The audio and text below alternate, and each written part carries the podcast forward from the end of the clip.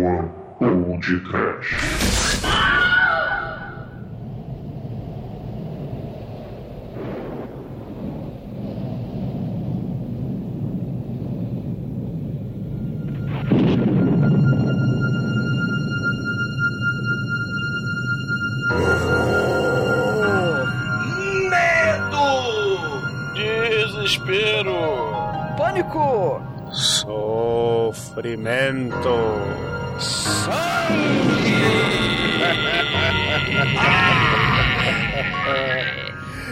Muito bem, começa agora mais um podcast. Eu sou Bruno Guter, ao meu lado está o açougueiro de salsicha da Darkwan Productions, Douglas Freak, que é mais conhecido como Exumador.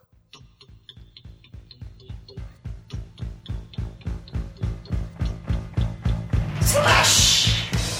Ah! Fred e Michael Myers!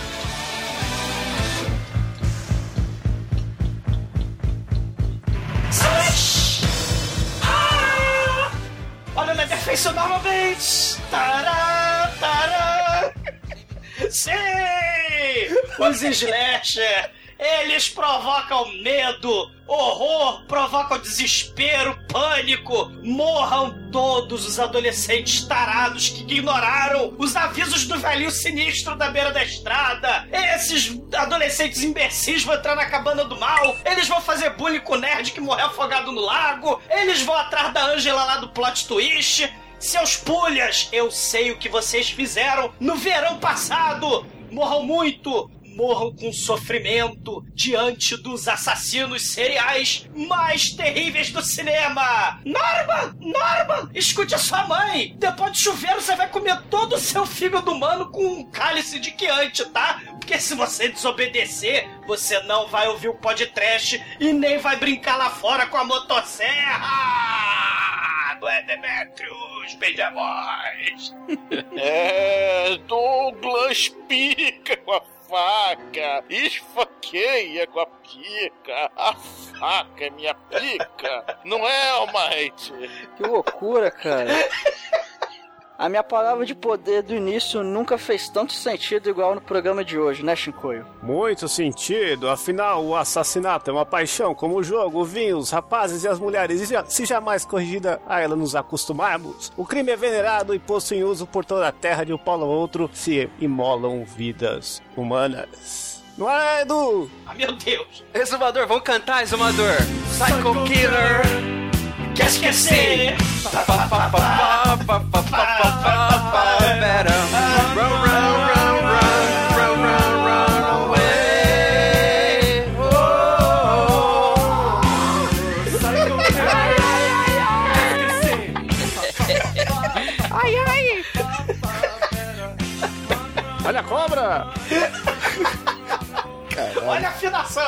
Pois é, meus caros amigos e ouvintes, estamos aqui reunidos para mais um ABC Trash.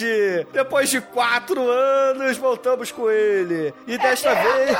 É bianual. E desta vez vamos bater o papo sobre filmes slasher. Vamos falar de suas origens, influências, importância para o cinema e, é claro, citar muitos filmes que moram em nossos corações sangrentos. Mas antes que o exumador vá fatiar salsichas, vamos começar este podcast. Vamos, vamos, vamos. Venham, venham para o Fred!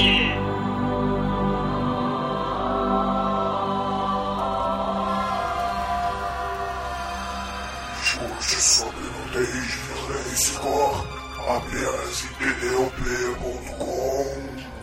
O podcast da Darkwan Productions.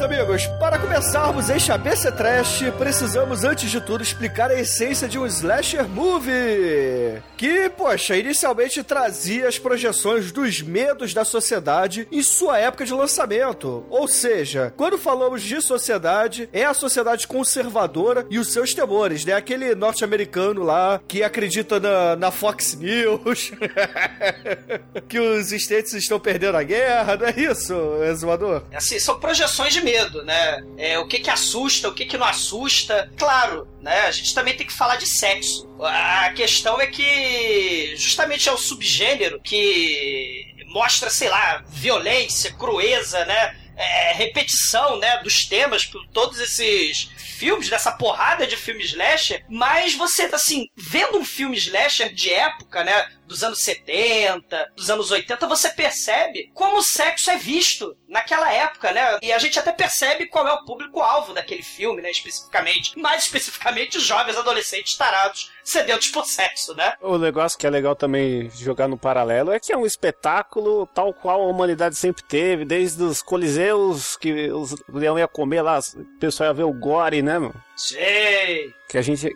assiste porque a gente quer ver a desgraça. É, quem é que nunca parou pra assistir um, um acidente de carro, né? É, com aquele É, cadáver pra, pra ver o acidente não dá, né? Tem essa, essa justamente essa diferença da violência real e da ficção, porque querendo ou não, a gente se diverte vendo a galera se matando ali no cinema, mas porra, ninguém gosta de, de ver alguém sendo assassinado na vida real, né? Então, talvez até por causa desse exagero que muitos dos slashers, até do exploitation em geral, essa violência ela é muito exagerada, então ela acaba meio que quebrando um pouco esse elo com a realidade, e acaba divertindo em vez de, de chocar por muitas vezes, pelo menos. Vira uma válvula de escape, né? Porque Isso, exatamente. É, igual é igual você jogar lá o GTA, joguinho de tiro, você tá descarregando ali, cara. Você não, não significa que você gosta de matar alguém na vida real ou roubar carro. É a Né? válvula de escape, exatamente isso. falar que não vai influenciar ninguém, pode ser. Se o cara tiver propenso a alguma coisa, pode ser que haja uma certa influência.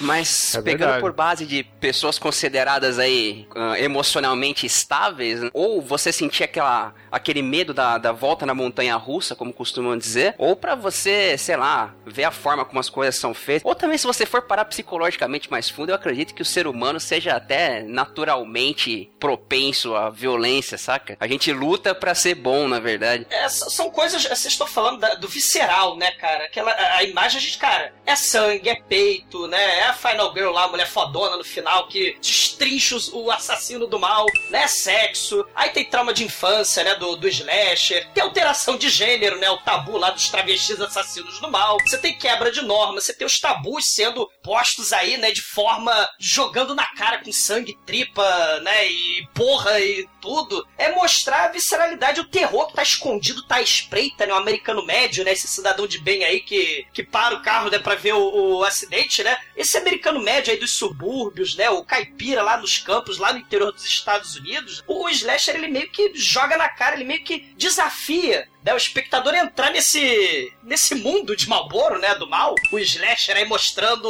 os, os medos, né, aquilo que a gente já fala, que até vira clichê, né, do sexo antes do casamento dos jovenzinhos, né, então o slasher ele vai lá e assassina todo mundo, todo jovem tarado adolescente que que vai contra as normas estabelecidas da tradição conservadora, né, então tem uma importância social interessante os filmes slasher, justamente por causa disso. É, se você pega, acho que a gente vai entrar mais pra frente nisso, mas de onde veio e como a época realmente em que fez sucesso, você consegue entender essa parte mais conservadora, por assim dizer, do cinema slasher, né? Ah, com certeza, É. com certeza. E, e é legal também a gente citar que o- os slasher movies, né, a gente já disse que é um reflexo da- dos medos da sociedade. Inclusive, muitos assassinatos da vida real, muitos serial killers da vida real e até mesmo seitas do mal foram transportados para a tela do cinema justamente porque causam pelo menos aquela curiosidade e, poxa Choque. o choque, né? É é um termômetro, né? Começa com uma curiosidade, as pessoas vão ver o filme porque é, é diferente, é algo que, que aguça mesmo, né, os sentidos, e aí você vai saindo da, da curiosidade simples, vai passando pra aflição, aí você começa a sentir talvez medo, e depois fica chocado, e no fim você sai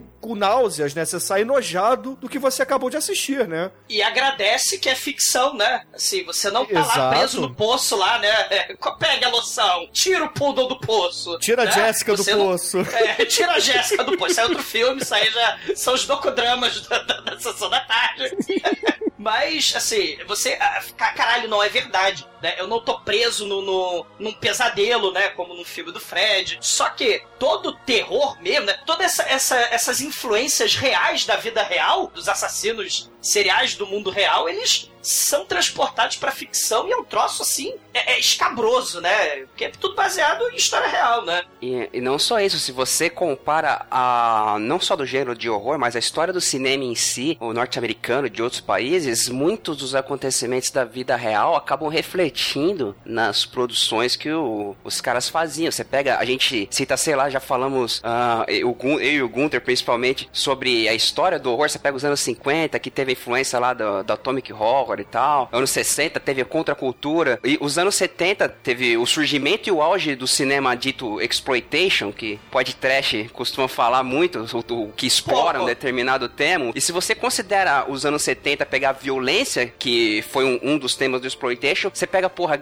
Guerra do Vietnã exportando sacos de corpos pra, de volta pra casa e a televisão mostrando tudo, mostrando que a guerra não é uma parada bonita, igual, sei lá, a galera acreditava antes, que a guerra é feia pros dois Sim. lados, né? E esse monte de maluco surgindo também. Meio que uma. Os anos 70 foram meio que uma época pessimista, né? E acabou refletindo no surgimento desses filmes de exploitation. E o slasher é uma subvertente do exploitation. Tanto que quando cai pros anos 80, era Reagan e tal, você consegue entender esse lance do conservadorismo dar uma dominada, mas ele vem dessa parada pessimista, saca? Que acabou virando uma fórmula de sucesso cinematográfico. se a, se a gente pegar, né, assim, lá nos anos 10, né, você tem o, o, o nascimento de uma nação, né, a gente tem essa questão do conservadorismo aí, né, a Ku Klux Klan era a heroína do, do filme, ela ia derrotar os vilões do filme, que eram os negros. Então você tem a questão da ideologia. Nos anos 30, né, que não tinha muito essa coisa do público adolescente, então o filme era pro pai de família, toma cuidado aí, pai de família, porque a maconha é do mal, né? Então você vai ter aquela propaganda bizarra, Ah, educativa o lá do. Reefer Madness,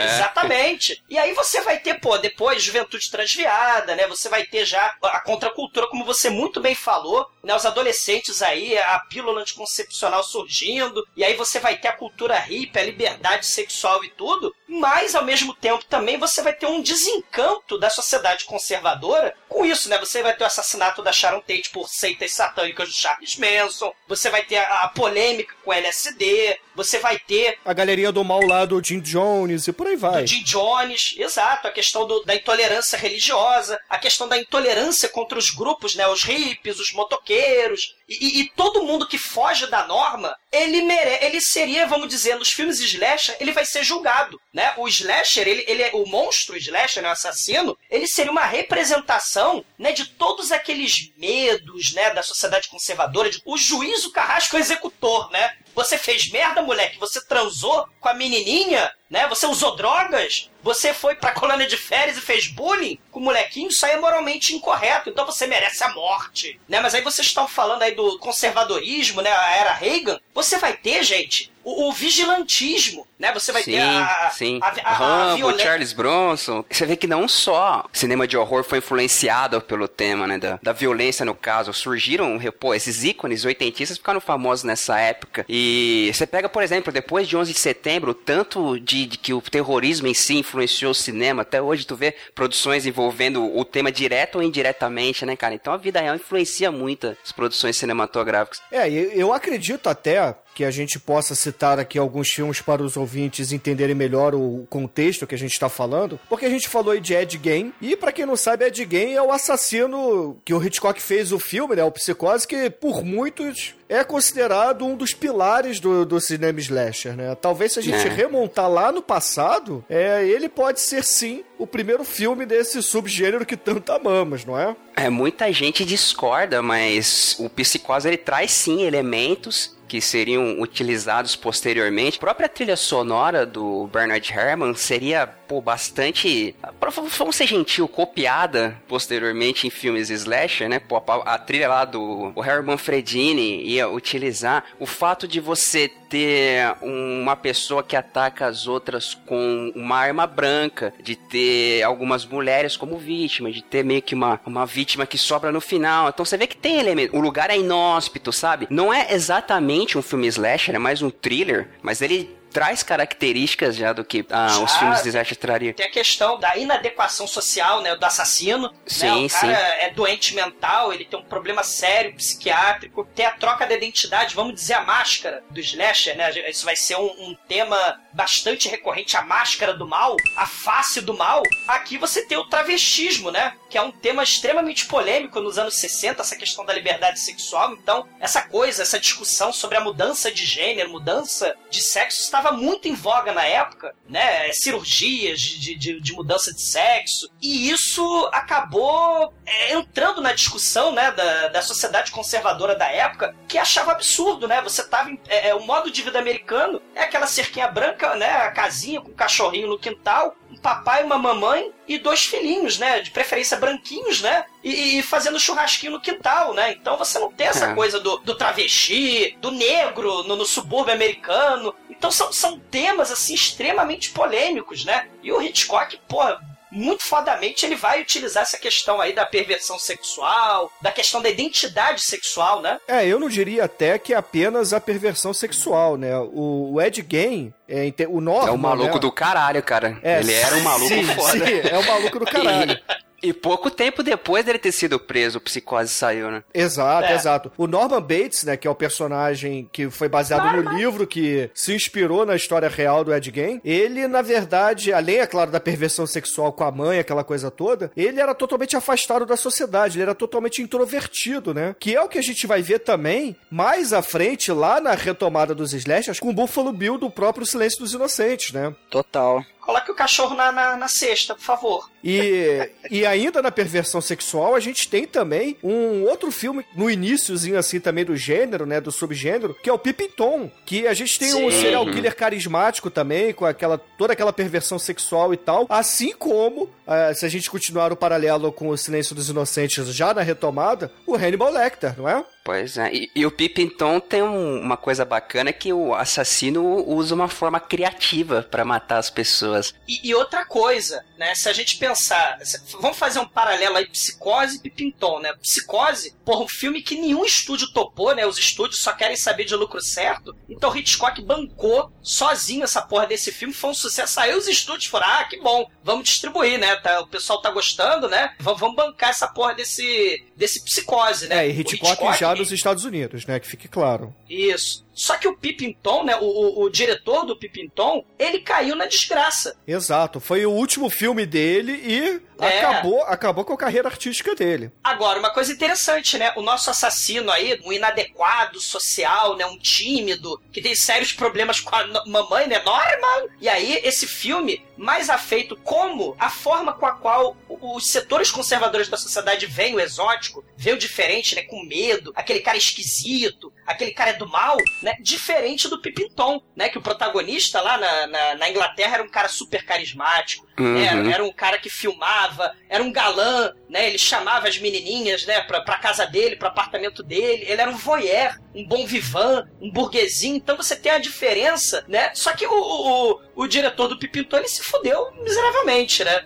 É, pra quem não conhece o filme, o cara, é, ele filma as vítimas e ele usa uma, uma faca na, na câmera, né? Pra, mostrar, pra, pra que a vítima seja assassinada é interessante. Você vê que é, já é uma forma diferenciada que seria as armas malucas seriam também uma característica de assassinos slasher de filmes futuramente. Né? E a gente tá falando desses filmes dos anos 60, Pipinton, Psicose, nessa época ainda não havia estourado, já tava prestes, né? Mas ainda não havia estourado o cinema independente como uns anos seriam. O Psicose foi, foi distribuído pela Paramount Pictures, tá certo que era o Hitchcock, né, cara? Mas tu vê um filme com uma temática pesada chegando ao grande público, né? Então, o, colocar esses filmes como inspirações estopins pro cinema slasher, eu não vejo uma coisa errada, como muitos até pregam. Não, não, muito pelo contrário. Cultura não é uma coisa estanque, né? Ela se transforma, ela, né? Então você vai ter na Europa o, o movimento do diálogo, né? Você vai ter é, é, a questão do, do terror, aquele terror de mistério, tipo Agatha Christie, né? Quem matou Sim. aquele cara? Você vai ter a- a- a- os assassinatos extremamente estilizados.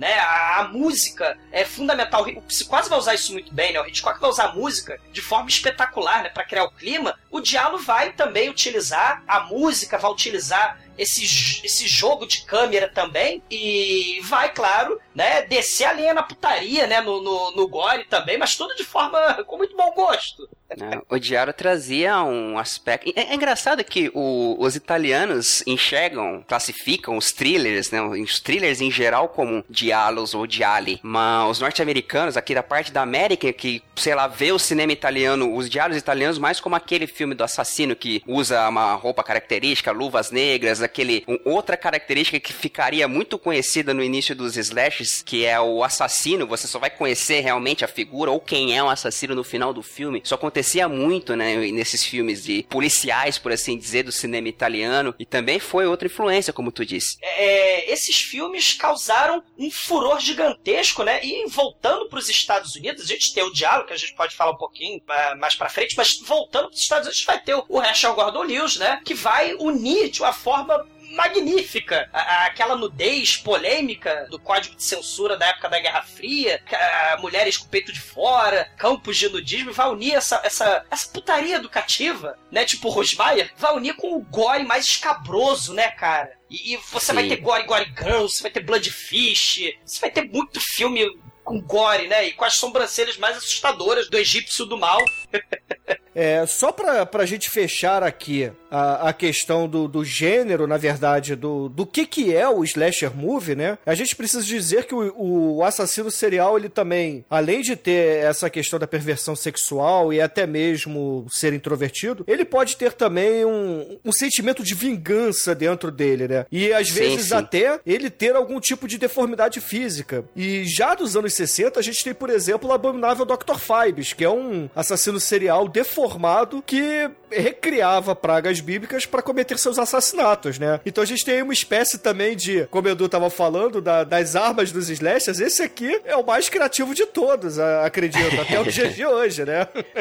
Vicente Price, cara, inclu- Sim. influenciou inclusive Jogos Mortais, né? da- na forma Sim. de. que seria um, um- gênero posterior ao Slash. Mas se a gente for classificar mesmo o, o que a gente coloca dentro desse gênero, a gente pode pegar que normalmente são vítimas, jovens, adolescentes, com os hormônios em ebulição, que estão aí pra usar drogas e fazer sexo, normalmente em um lugar inóspito, onde as autoridades não conseguem chegar, ou só chegam no final, ou são assassinados, ou vêm pra recolher os corpos. O, o- às vezes o assassino serial, Edu, ele faz um, um plano, né? Você no dia tal, vou reunir essa galera que me fudeu, né? Que teve o Sim, bullying, sim. né? É, o que eu ia, é o que eu ia dizer. Muitas vezes há um evento passado, traumático, pode ser com relação ao assassino em si ou, ou a- aos envolvidos na, na matança, mas normalmente é um evento passado traumático. Muitas vezes se trata de vingança. E talvez até, o Edu, é, o assassino serial pode é, ter um envolvimento sobrenatural também, né? Com o tempo, a gente vai ganhar esse elemento também nos filmes, né? Não vai ficar só na, na realidade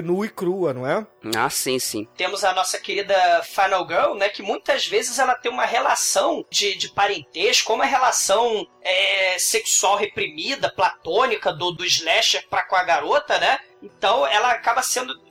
Ela fica por último. Esse, esse- esses, esses, slashers eles acabam representando muita coisa de desejo sexual reprimido mesmo, né? Às vezes você tem muitos flashbacks nos filmes slasher, né? Mostra fantasias eróticas, mostra o bullying que esses slashers sofreram, mostra o passado escabroso, as famílias, né? A vida horrorosa que o slasher vivia, ou também mostra por que, que ele vai se vingar dos jovens, né? Eu queria acrescentar que Pipinton é uma banda muito boa do Macbeth aprovado. É, é verdade, é verdade. E acho que isso para fechar também as características que pegaram, até por apelo de marketing, por ter uh, uma obra que é considerada até seminal nesse gênero, muitas utilizam datas comemorativas ou para nomear as obras ou até para contextualizar o local onde elas acontecem, né? Mas isso a gente fala mais para frente. Exatamente.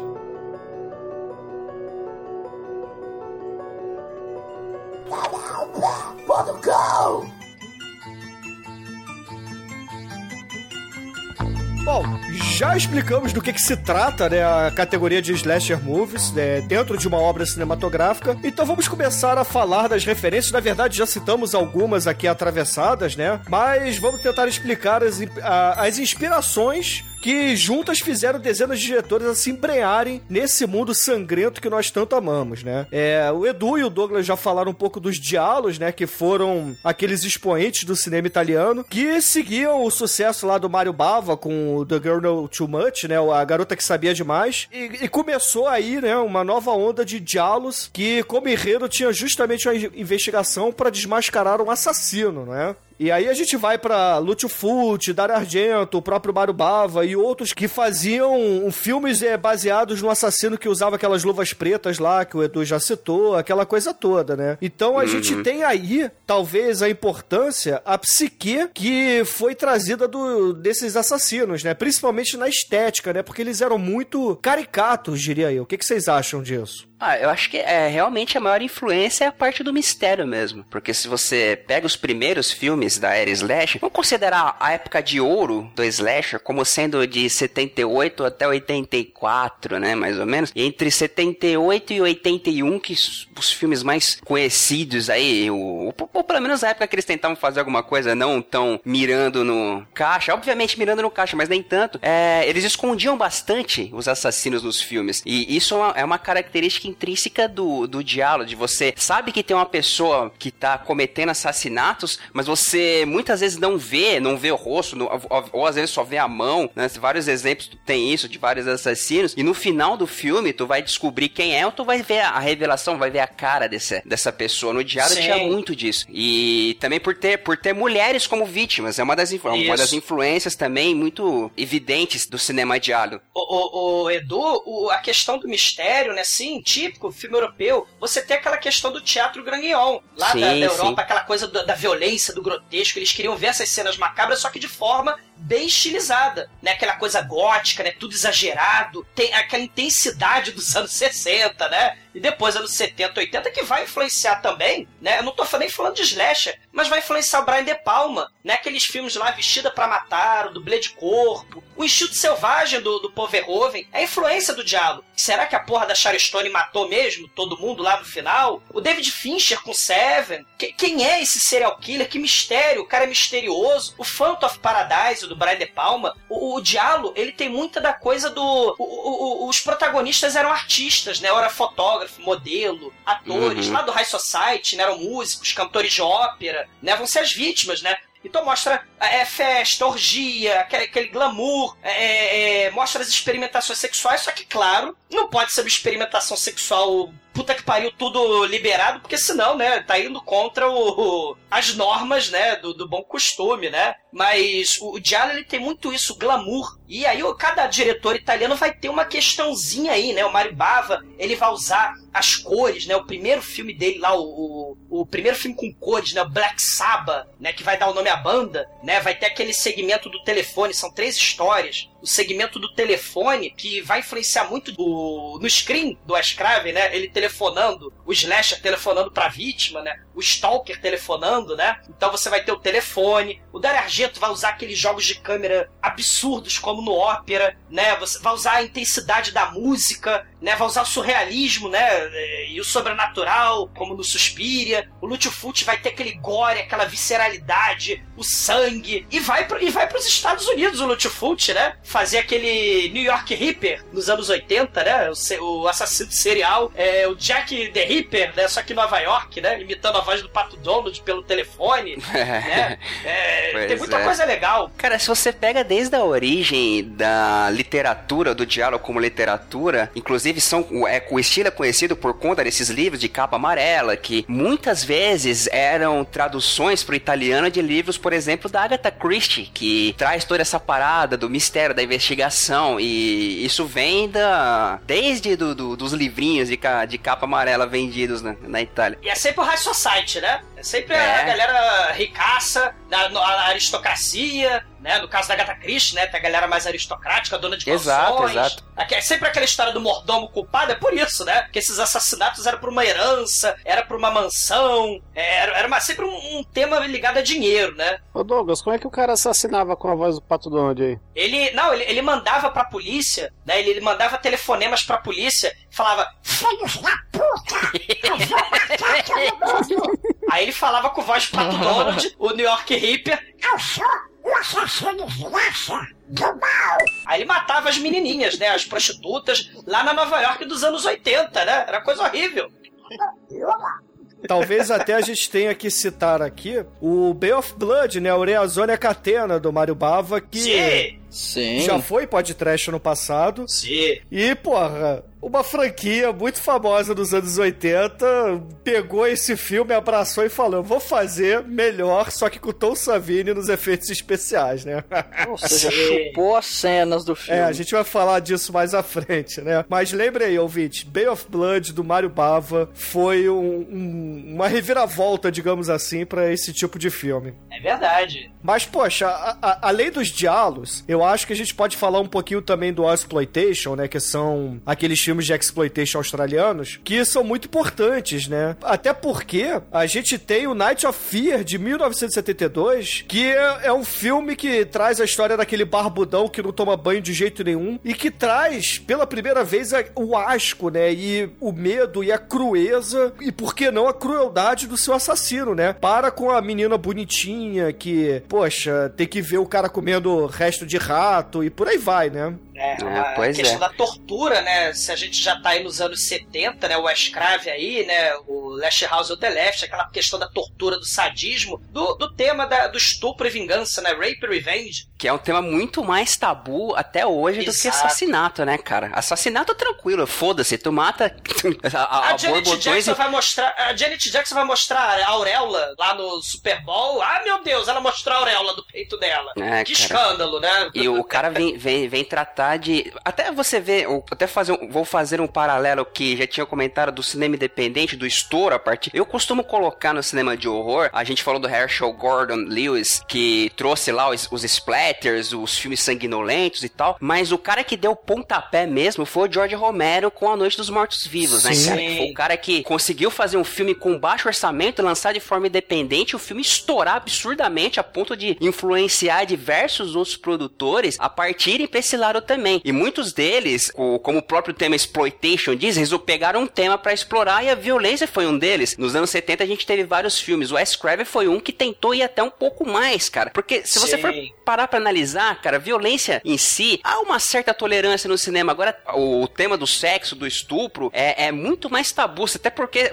os, os caras que partiram mesmo pra filmes mais, digamos, pesados nesse sentido, não obtiveram um, um- um êxito tão grande com relação aos caras que ficaram meio que lá na violência, só deixaram o sexo como, não como uma coisa evidente, né, uma coisa explícita. Mas como pano de fundo, isso- talvez, né? Isso, isso, isso, exatamente. Tem uma coisinha que eu queria falar sobre isso, né? Essa questão do estupro. A gente tem esse tabu, né, na, na sociedade, né? É, é uma das coisas mais assustadoras. Que é Sim, ambos são, ambos são coisas horrorosas, né, cara? O assassinato Exato. e o estupro, mas o assassinato ele é, ele é levado mais de boa. Só, só que, assim, você comete né, contra é, uma menina, uma, uma menina virginal, né, por exemplo, com, com requintes de crueldade, né, toda sorte de brutalidade, você vai ter um subgênero aí que é aquele de invasão, na invasão da, da propriedade particular do nosso querido americano médio, você vai ter uma série de filmes onde o assassino, ou estuprador, que pode assassinar e estuprar, ou estuprar e assassinar, né, depende da ordem que ele vai fazer. Tem aquele filme do Dustin Hoffman, por exemplo, né, o Straw Dogs, né? Que a, a mulher dele vai ser estuprada, eles vão invadir a casa, então ele tá lutando não só pela honra da, da mulher, né? Mas também pela sua propriedade. Né? Uma coisa que eu queria tocar, essa coisa aí do Last House on the Left, que vai dar. é, é, esse, esse filme australiano que o Bruno tocou muito bem, mostra um elemento seminal dos países de língua inglesa que foram colônias, né? Que é o medo do rural. Você falou também do Night of the Living Dead, que se passa também na área rural, se passa no campo. Então o assassino serial, ele tá na floresta, ele tá no bosque, ele tá numa casa, numa fazenda abandonada, ele pode ser uma família de caipiras do mal, por exemplo, né? A garota, ela tem que fugir pro meio do bosque para não ser estuprada. E o assassino serial vai perseguindo ela lentamente, inexoravelmente, vai atrás dela, né, pra estuprar e depois matar e depois fazer sei lá o que, torturar. O I Speech on Your Grave, né, Vingança Esse- de Jéssica. Esse né? é polêmico absurdo também, né, cara? Exato, né? E o público-alvo, né, são os jovens adolescentes tarados, né, Edu? Não, mas esse, esse foi um dos que eu comentei que pegou um pouco pesada demais e hoje é. Ele é mais comentado nos círculos de discussão dos fãs do gênero do que no cinema de horror em geral. Ele é meio que um. Se bem que teve até um remake e tal, mas ainda é um, é um filme meio tabu, E né? tem um remake nacional aí. O... Arrombada! Vou mijar na porra! Ah, é é, o do- túmulo! Do Baestorff, né, cara? Mas até vocês aproveitaram aí e falar do A Speech on Your Grave, ele, ele seria até um slasher ao contrário, né? Que o assassino seria a pessoa boa do filme. Isso, É, é, cara. No vingança. caso, a menina, ela foi, ela foi violentada e aí ela vai se vingar dos caras que estupraram ela. E até o, o, o Edu mencionou o remake, eu até indiquei no, no lado B aí, que o remake, ele também é, ele é bem violento, cara. Ele até, eu até achei interessante isso, mas o, o original também é, é um filme, ele é bem mais cru, né? Ele tem aquela produção mais, mais baixa e tal, só que são filmes, o próprio filme da Kaoria também, que a gente fez, A é, Vingança da mais ou menos isso também. É- é- ela sofre a agressão e depois ela é a assassina do filme que vai perfeito. passar a faca em todo mundo. Isso é muito foda. É, Kill Bill, Lady Snowblood, e por aí vai, né, gente? E ó, todo hein? Muito foda isso. Oh, o Wes Craven fez isso, né, cara? Nos anos 70, se você pega o, o próprio Last House on the Left, que a gente citou, que ah, não é, ainda não é exatamente um slasher, mas que influenciou também, o, até por ser um trabalho do Wes Craven, mas é um reflexo dessa violência também, é um questionamento de que as vítimas podem se tornar tão psicopatas quanto os assassinos que são mostrados no filme. A, a questão, Sim. quem, quem é o, o verdadeiro assassino? Ou como uma pessoa considerada normal pode che- chegar a limites que ela mesma não acredita que ela pode transpassar quando ela se vê em uma situação de desespero, quando ela se vê Extrema. atacada. É, por isso que aquela parada que eu comentei, nós, o, o ser humano, a gente tem a nossa capacidade de raciocinar e nós usamos ela, eu acredito, a maioria, te- tentar ser bom, não tentar fazer tanta merda, tá ligado? Mas a partir do ponto que tu é atacado, cara, você vai instintivamente atacar de volta. E o Last House on the Left mostra essa parada e é um questionamento interessantíssimo. O Wes Craven, ele pode ter altos e baixos na carreira dele, talvez até mais baixos do que altos, mas o, o cara é um, um dos mestres conhecido do, do horror desse período, não é por acaso. Ele tem filmes assim que, eh, além de serem filmes conhecidos dentro do gênero, trazem esses questionamentos que perduram até hoje, são, são pertinentes até hoje. É, é, o, ser, o animal, né? Ele é um ser instintivo, ele, ele, ele vive com medo. É, provocar o sofrimento nessa questão aí do sadismo, do- até do masoquismo também, isso aí mexe muito, é questão hormonal aí, de adrenalina e tal, né? Mas também existe aquela questão do comportamento sendo coibido, né? Os códigos morais é, coibindo a sociedade, aquela história de que o homem é o lobo do homem. Então, o, o, o gênero do horror, né? Se a gente pensar, ele, ele vem direto do que a gente estava comentando aí sobre como a religião e sobre como as leis, os códigos morais, eles limitam o comportamento sobre aquilo que é adequado, né? Aquilo que a sociedade considera adequada. Aí, no caso, o comportamento desviante na Idade Média, as bruxas, por exemplo, né? Que, que tinham um comportamento desviante, você ia pra fogueira. Então, assim, você tem as causas pro medo, pra ficção, pra literatura, pro cinema de, de horror. Você teria aquela questão da falta do controle, né? Você tá numa posição vulnerável, você não tem controle, você tá fudido no meio da, da madrugada, no meio do, do bosque, né? Você não conhece onde você tá, o carro parou na beira da estrada, né? Você tem falta de informação, você não sabe que é o assassino, por exemplo, a gente estava falando do diálogo, ou você tem o medo daquilo que é estranho, daquilo que é exótico. Aí os caipiras estupradores do mal, as famílias estranhas, os stalkers, os pedófilos, né? A caipira estranho não é só mulher estuprada, não, nesses filmes. Você tem também o Deliverance, né? Aquele lá dos caipiras que estupram o pobre do sujeito, né? é, que é um filme horroroso também. Então, assim, as causas pro medo são bem variadas, né? Você não tem controle, você não tem informação e você tem medo daquilo que é exótico. É, o medo de costurar em sua boca no cu do outro. O medo de costura. É o medo real, cara.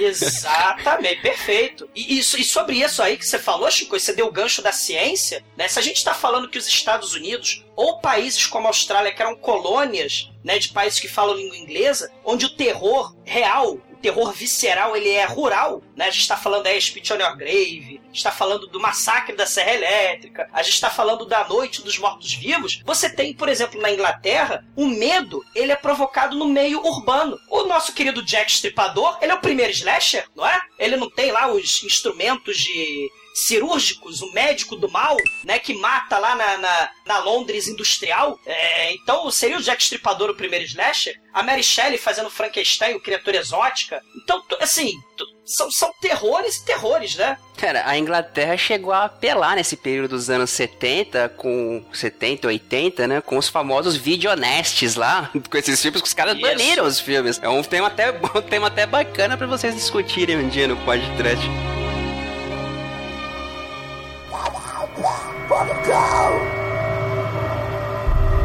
Bom, agora que a gente já, já sabe o que, que são os assassinos mascarados, que nesses filmes buscam mexer com os tabus conservadores, podemos dizer até que alguns temas comuns em filmes slasher são o transvestismo do, do assassino, sexo e drogas entre adolescentes, doenças mentais, misoginia e sem contar que ao longo dos tempos os filmes seguiam os tabus conservadores de sua época, né? Como a gente já disse lá no comecinho do programa. E aí, lá no início dos anos 70, a gente começou a ter filmes sobre guerra, já nos anos 80 filmes com um pós-guerra, né? O pós-Vietnã e o medo constante da AIDS, né? Porra, basta a gente lembrar um pouquinho aí do Michael Myers invadindo a casinha lá no subúrbio com a Jamie Lee Curtis. Aquela coisa bem americana mesmo, aquela família feliz e tal. E até mesmo os filmes do Jason, né? Que, porra, tinha também inclusive o Rambo, que era na era lá pró-Reagan, que o, o Edu já citou também. Mas, cara, se a gente pegar aí a partir dos anos 70 até o meio dos anos 80, a gente vai ter uma lista bacanuda de filmes slasher que a gente precisa citar aqui sem falta, né? É, a começar em 74, a gente teve dois filmes importantíssimos. O Massacre da Serra Elétrica, que a gente já disse, né? Que inclusive foi inspirado pelo Night Shift, né? Aquele exploitation que a gente já falou de 72. E o Black Christmas, né? Que tem aquele stalker serial killer com problemas mentais. Não, não é isso, meus amigos? Pois é. O, o, muita gente considera o Black Christmas canadense como o primeiro slasher, slasher de verdade. Slasher moderno, né? Isso, isso. Slasher como a gente conhece mesmo, né? Do cinema slasher. Curiosamente, a, a mocinha, a final girl do filme, ela não é a virginal mocinha e ela tá, inclusive, pensando em fazer um aborto no filme, cara. É, é interessantíssimo. Esse filme, depois, na, na onda dos remakes, ganhou até um remake interessante e hoje em dia é, é tido como uma peça fundamental. Aí tem, inclusive, é bem bacana que ele tem a participação da Margot Kidder, antes dela ser a Lois Lane lá do, do Superman, e do John Saxon, que iria voltar também como um policial em um outro filme aí bastante conhecido dos slashers. E o Massacre da Serra Elétrica, que, ao meu ver, é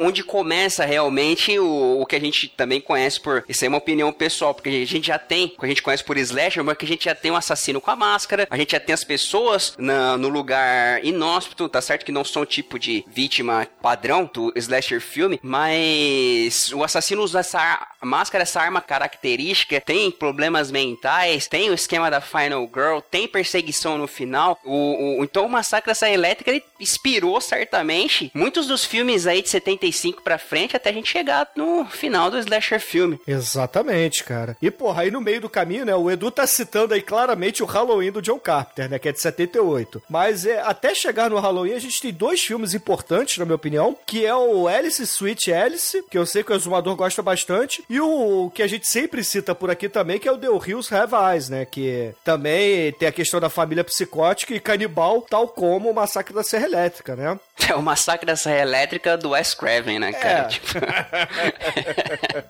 e, porra, mais ou menos na época também do Halloween, a gente teve o Toolbox Murder, né, que foi baseado em eventos reais, não foi, Douglas? Você que, que gosta bastante desse filme, né, e da história por trás. É, essa questão de baseado em fatos reais é, um, é, é interessante porque isso vai tentar dar pseudo-credibilidade para os filmes, né? O próprio Massacre da Serra Elétrica, ele começa com aquela este filme é baseado em fatos reais, né? E, é, claro, the sim, movie, né? Tem o Ed to see e tal. É, exato. Aquela questão documental, né? Tipo o Rogério Deodato lá com o Holocausto Caribal, o Toolbox Murder e alguns outros slashers dessa época vão falar sobre... É, vão, vão usar esse recurso, né? Este filme é baseado em fatos reais e era mesmo, né? O Ed Guy, por exemplo, né? Ele pegava pele de de gente e usava como rosto. Tenho medo, tenho muito medo. E esse lance de tu dizer que filmes são baseados influenciaria outros filmes. Tem um dos anos 70. Eu não, eu não acho que ele é tão conhecido assim como outros, mas levemente sim, baseado numa história real, que é o The Town That Dreaded Sundown. Inclusive, ele traz um, assassino que inspiraria o visual do Sexta-feira 13, parte 2, né, cara? Que o cara usando o saco na cabeça e tal. É um Sim. filme de investigação policial. Também teve um remake. Não um remake, teve uma espécie de continuação metalinguística há uns dois anos atrás. E é um filme bem bacana, cara, interessante do gênero. Ah, ele pega pela investigação, ele, é o Phantom Killer, se vocês procurarem, foi uma parada que aconteceu lá em numa cidadezinha chamada Texarkana, que é metade num estado e metade em outro, lá nos Estados Unidos, é metade no Texas e acho que no Arkansas, se eu não me engano, a, a cidadezinha. E realmente, assim, os assassinatos do Phantom Killer aconteceram, mas o filme não é, é totalmente baseado. E é interessante, porque ele também tem meio que essa,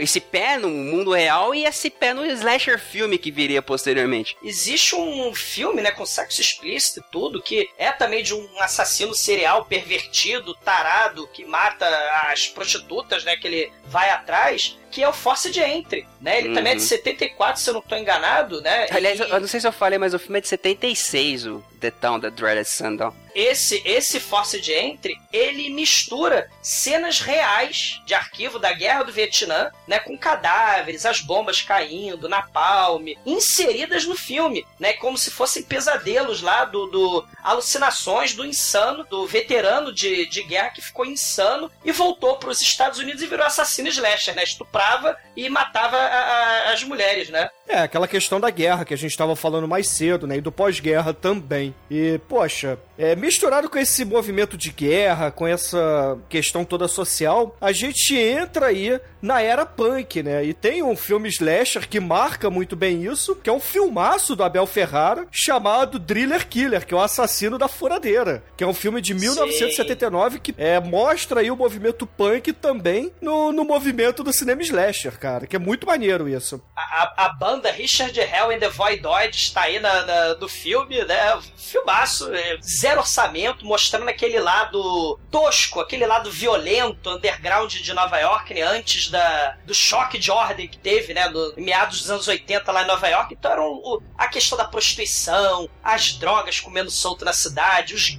gueto, né, o lado sujo e perigoso de Nova York, né, é bem mostrado nesses filmes e já é um cenário urbano, mas olha aí, como é baixo orçamento, é um cenário urbano underground. Ô, ô, Bruno, peraí, peraí, só um pontinho. Você não vai falar do Halloween, não? Eu, o Edu me lembrou bem aqui, né? Porque eu falei muito a passando o Halloween. E, porra, John Carpenter fez, né? O João Oh. Carpinteiro fez talvez o filme que é, alavancou Seminal do gênero, cara. Eu diria o sucesso comercial, né? Porque foi um filme que, de fato, rendeu muito dinheiro e fez os grandes estúdios apostarem é, nesse tipo de franquia, né? Nesse tipo de filme, na verdade. Porque as franquias vieram um pouco depois. Halloween foi a porta de entrada do slasher, por como tu bem disse, foi um filme pô, baratíssimo, lançado de forma independente. Os caras, o, o produtor, o Mustafa Akkad, colocou 300 mil dólares no filme. Inclusive, Mustafa Akkad, pô, tocou o Halloween até o fim da vida dele. Se eu não me engano, ele morreu em 2005, por aí. E, ao contrário de alguns outros que a gente conhece muito bem, até o nosso querido Frank Mancuso, que já citamos aí no, numa edição passada, que eu tive o prazer de participar com os senhores, o, o Mustafa Akkad, ele tinha realmente um amor pela parada, né, pela franquia do, do Halloween. E com 300 mil dólares, o John Carpenter abraçou a ideia, fez o filme, trouxe aí a Jamie Lee Curtis, filha da Janet Leigh, Janet lá do, Leigh. do, Do Psicose. Psicose, trouxe o Donald Pleasence, ele queria Ele ter um nome de dias peso. pra filmar o Donald Pleasance no Halloween. É, três dias pra utilizar o cara. Queria ter um nome de peso, ele tentou o Peter Cushing, tentou o Christopher Lee, não conseguiu, mas ele conseguiu o Donald Pleasence e acabou, cara, desencadeando toda uma onda de filmes que, com um baixíssimo orçamento, agradaram o público e ganharam uma grana absurda. Tanto que após o Halloween, a gente vê até a corrida de grandes estúdios atrás de algum diretor independente aí, ou de algum filme até já pronto, pra querer bancar e lançar no cinema e faturar uma grana violenta, né? O Halloween foi que até colocou o template pra isso, né, cara? Porque o Halloween é Sim. muito parecido com o que a gente vai ver pela frente. A gente tem um evento traumático, o assassino que quando era criança viu a irmã fazendo sexo com o namorado e resolve resolve matá-la, né? Tu já vê aí um dos pilares do cinema slasher e ele era uma criancinha, a gente começa com os pelos olhos do assassino, inclusive uma coisa muito interessante no primeiro Halloween, e é mostrado que ele é uma criancinha, ele passa vários anos internado no hospital psiquiátrico, consegue fugir e um psiquiatra dele sai, né, ao seu encalço, ele chega numa cidade de interior, uma cidade com poucas pessoas, uma cidade, sei lá, não grande, e a primeira babá que ele vê na frente, ele resolve ir atrás dela, né, cara? E isso é pô, basicamente que uma porrada de slasher ia ser daí pra frente. Tem três coisas aí. Primeiro, foda pra caralho, né? Megalovax É um foda. clássico, e a questão cara, um também clássico, de você cara. usar o nome, né, de um evento festivo que o Edu um- já tinha Exato, citado lá no início, né? Sei. E, e- e outra coisa, né? Primeiro lugar é Megalovax foda. Segundo lugar, a questão aí retornando do psicose. Você tem no, no final do psicose uma explicação psiquiátrica. Você chama o especialista da ciência da mente, né? Pra explicar a perversão explícita de um personagem ou um problema psiquiátrico explícito. O massacre da Serra Elétrica, claro, o cara é retardado. A família é maluca, insana, 呢，né? O The Hills Reviais também, eles são insanos, são canibais, têm um sério problema social, mas aqui você tem de forma explícita a questão do hospício, o médico psiquiatra, né? Ele vai atrás do paciente, você volta com esse tema aí do psicose, né? A questão aí da, da, da doença, do mal, e volta mesmo com a filha da Janet Lee, né? E a interpretação aí do subconsciente, né? Se o Norman na cena do chuveiro, né? É aquela coisa lá do. ah, ah, ah, né? Aquela coisa. é, ele tá penetrando a sua faca na Janet Lee, né? Você tem também a- o facão, né? Do Michael Myers, né? Penetrando na- nos jovenzinhos tarados, né? A faca sobe, desce, penetra, né? A faca veiuda. E Sim. você tem aí também essa, essa questão sexual aí, E um dos leitmotivs mais conhecidos do cinema, que foi composto pelo próprio John Carpenter. Quem nunca ouviu a música do Halloween? Chupinhado do Exorcista, né? Sim, sim. Que, que só toca 98 vezes no filme. né? Jogo Carpinteiro é, é Megalovax foda. E, e outra coisa, ô Edu, a gente tem a partir daí a evolução do serial killer, né? Antes você tinha lá o psicopata pervertido, o travesti, você tem os mistérios do diálogo, você tinha a família caipira canibal do mal, o sexploitation, né? A tortura lá do, do Last House on the Left, o gore, mas agora você tem a evolução do serial killer, né? Ele agora é imortal, né? Ele voltará para causar mais maldades depois. É outra questão. É, é verdade. é- é- começa, entre aspas, a entrar o sobrenatural finalmente, né? Que é um negócio que é inexplicado, né? O, apesar de ainda ser o, a- ter a explicação médica, mas o serial killer agora é, é uma entidade, não é mais uma pessoa. É, o final do Halloween deixa isso aberto, né, gente? A verdade é essa. É, deixa aberto, porque, porque ele, em teoria, estaria morto, né? Ele caiu lá, morre. Tomou né? os tirambaços, caiu e, porra, cadê É. ele, né? Cadê ele? Sumiu, né? É uma característica de assassinos slasher também, nesse período, quando eles ainda não eram sobrenaturais, ter uma, um vigor físico e uma capacidade de resistir a ferimentos muito superior a seres humanos comuns. Né? Os caras têm uma força até di- diferenciada, velocidade diferenciada, eles são, sei lá, super atletas, né, cara? É, Vários deles. Tirando o Jason. O Jason vai andando, vai andando enquanto você corre, enquanto você para, ele te mata. Ele, É. o, Jason, o Jason tá mais pra um personagem, personagem japonês de, que não, não entende distância, né? Ele tem um cara na montanha, o outro na outra montanha, os dois dão um pulo, aí ele aparece juntos lá, se, se pegando, né? No meio do vale.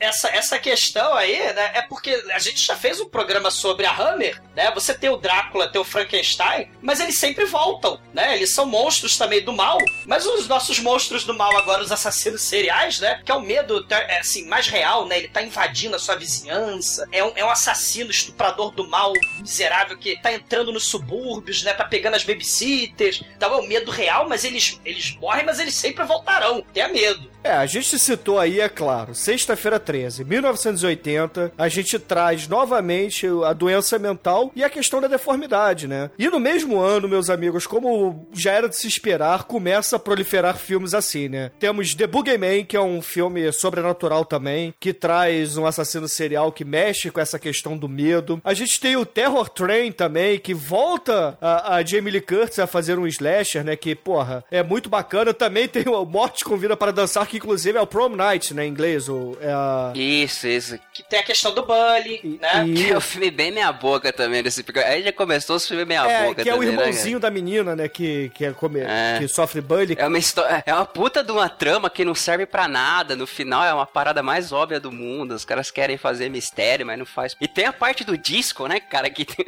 Sei. no final.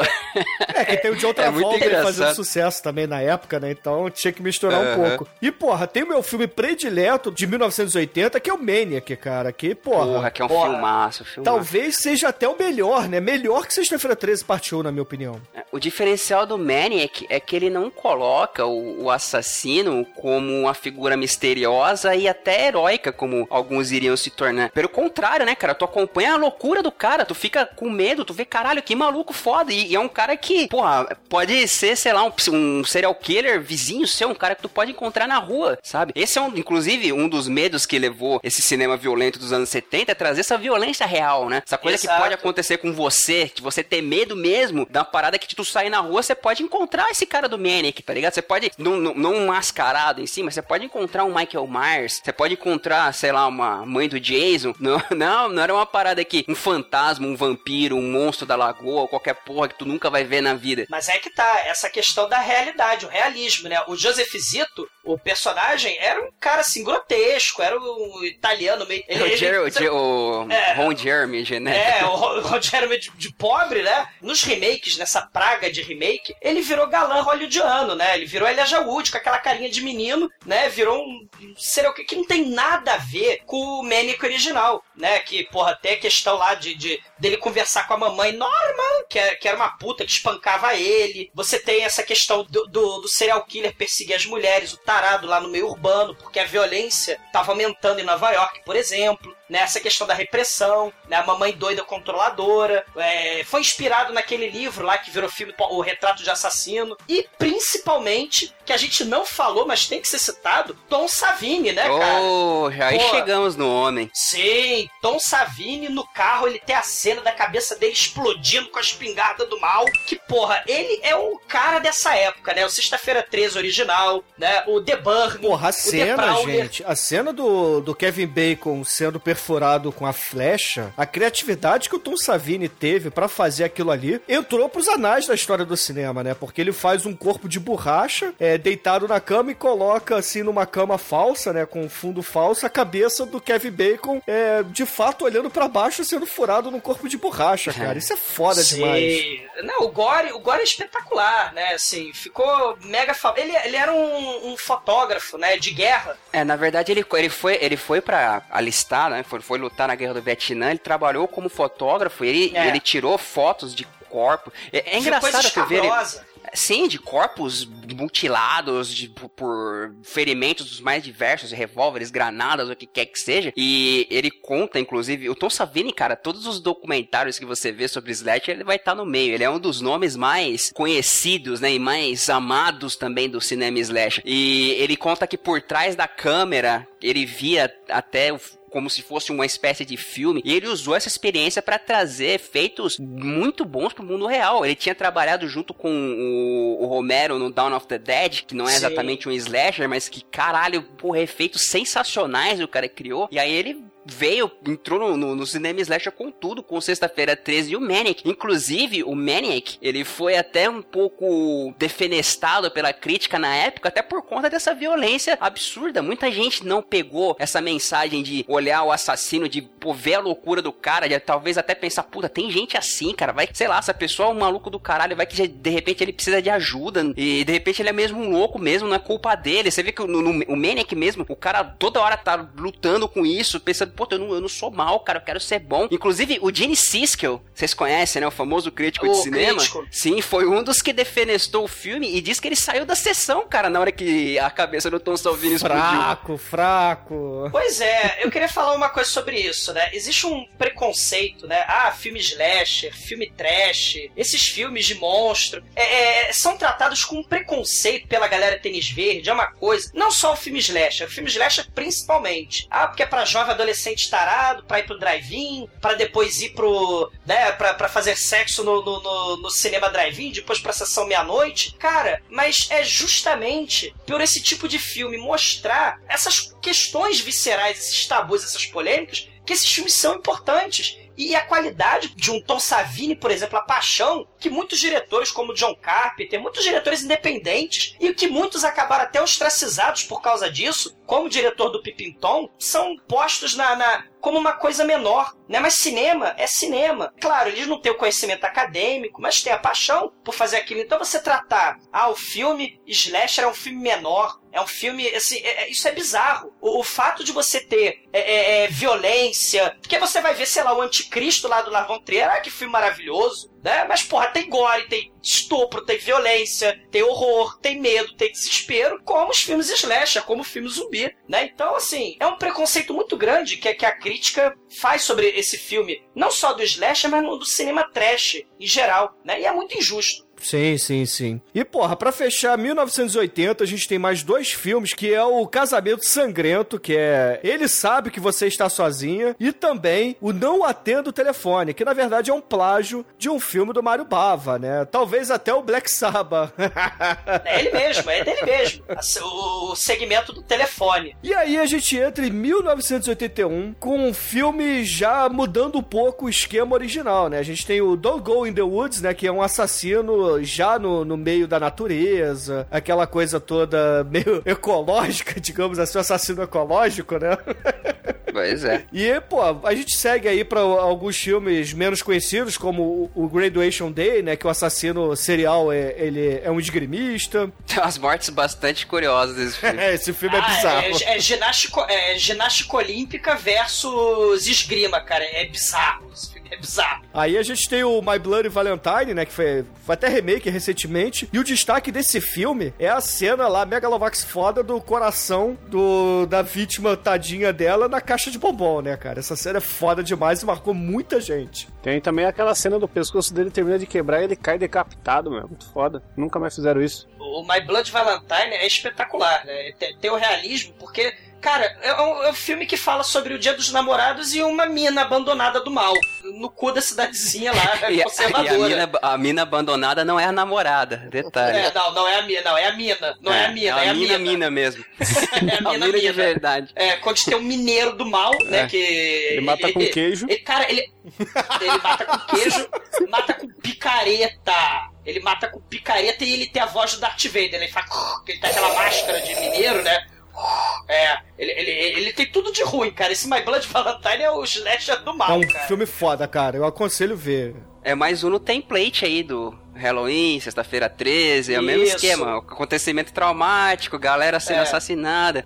O assassino tem até um nome legal, né? Harry Warden é o nome dele. Os é. caras colocam nomes assim, bacanas, né? No, no, nos assassinos dos filmes Slash. Já que o filme, claro, o público-alvo são jovens, então você tem é, o Dia dos Namorados, o Halloween, a graduação, o, o baile de formatura, Feliz aniversário. Que inclusive também é um filme de 81, né? Que já que não tinha mais feriado nenhum pra trazer atenção especial dos caríssimos jovens da época, né? Porque Black Christmas já falou do Natal, né? Talvez é. estivesse faltando aí a Páscoa ou aquele feriado importante norte-americano que eu sempre esqueço o nome. O... As... Transgiving. Oh, Thanksgiving. Dia de ação de, Thanksgiving, dia de, ação né? de graças. Então... vai sair em 2017, hein? Ele Hot prometeu. Aí, porra, eles falaram assim, ah, então vamos pegar o, o dia do aniversário do jovem porque se encaixa em qualquer um, né? Então fizeram aí o Slasher Happy Birthday to Me, né? Já tinha tido no Last House on the Left, né, é, cara? Mas assim, de forma mais velada, né? Não no Slasher, mas no Slasher mesmo é o Happy Birthday to É, Me. exato. Que tem, que tem sempre essa questão,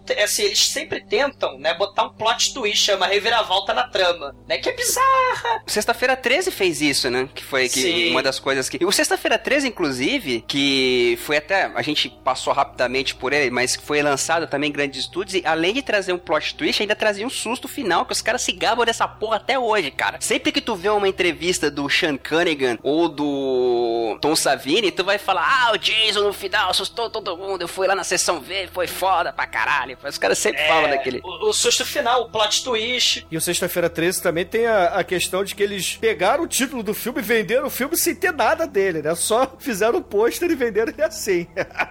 pois é. Isso é foda, cara. E, e- a reviravolta na trama, né? A, a evolução da história, né? O assassino do final do primeiro filme é muito diferente do, do nosso querido Jason é, Voorhees, né? Jason. É, Sexta-feira exatamente. 13, a franquia merece um capítulo à parte, né, cara? Que é uma história maravilhosa aí.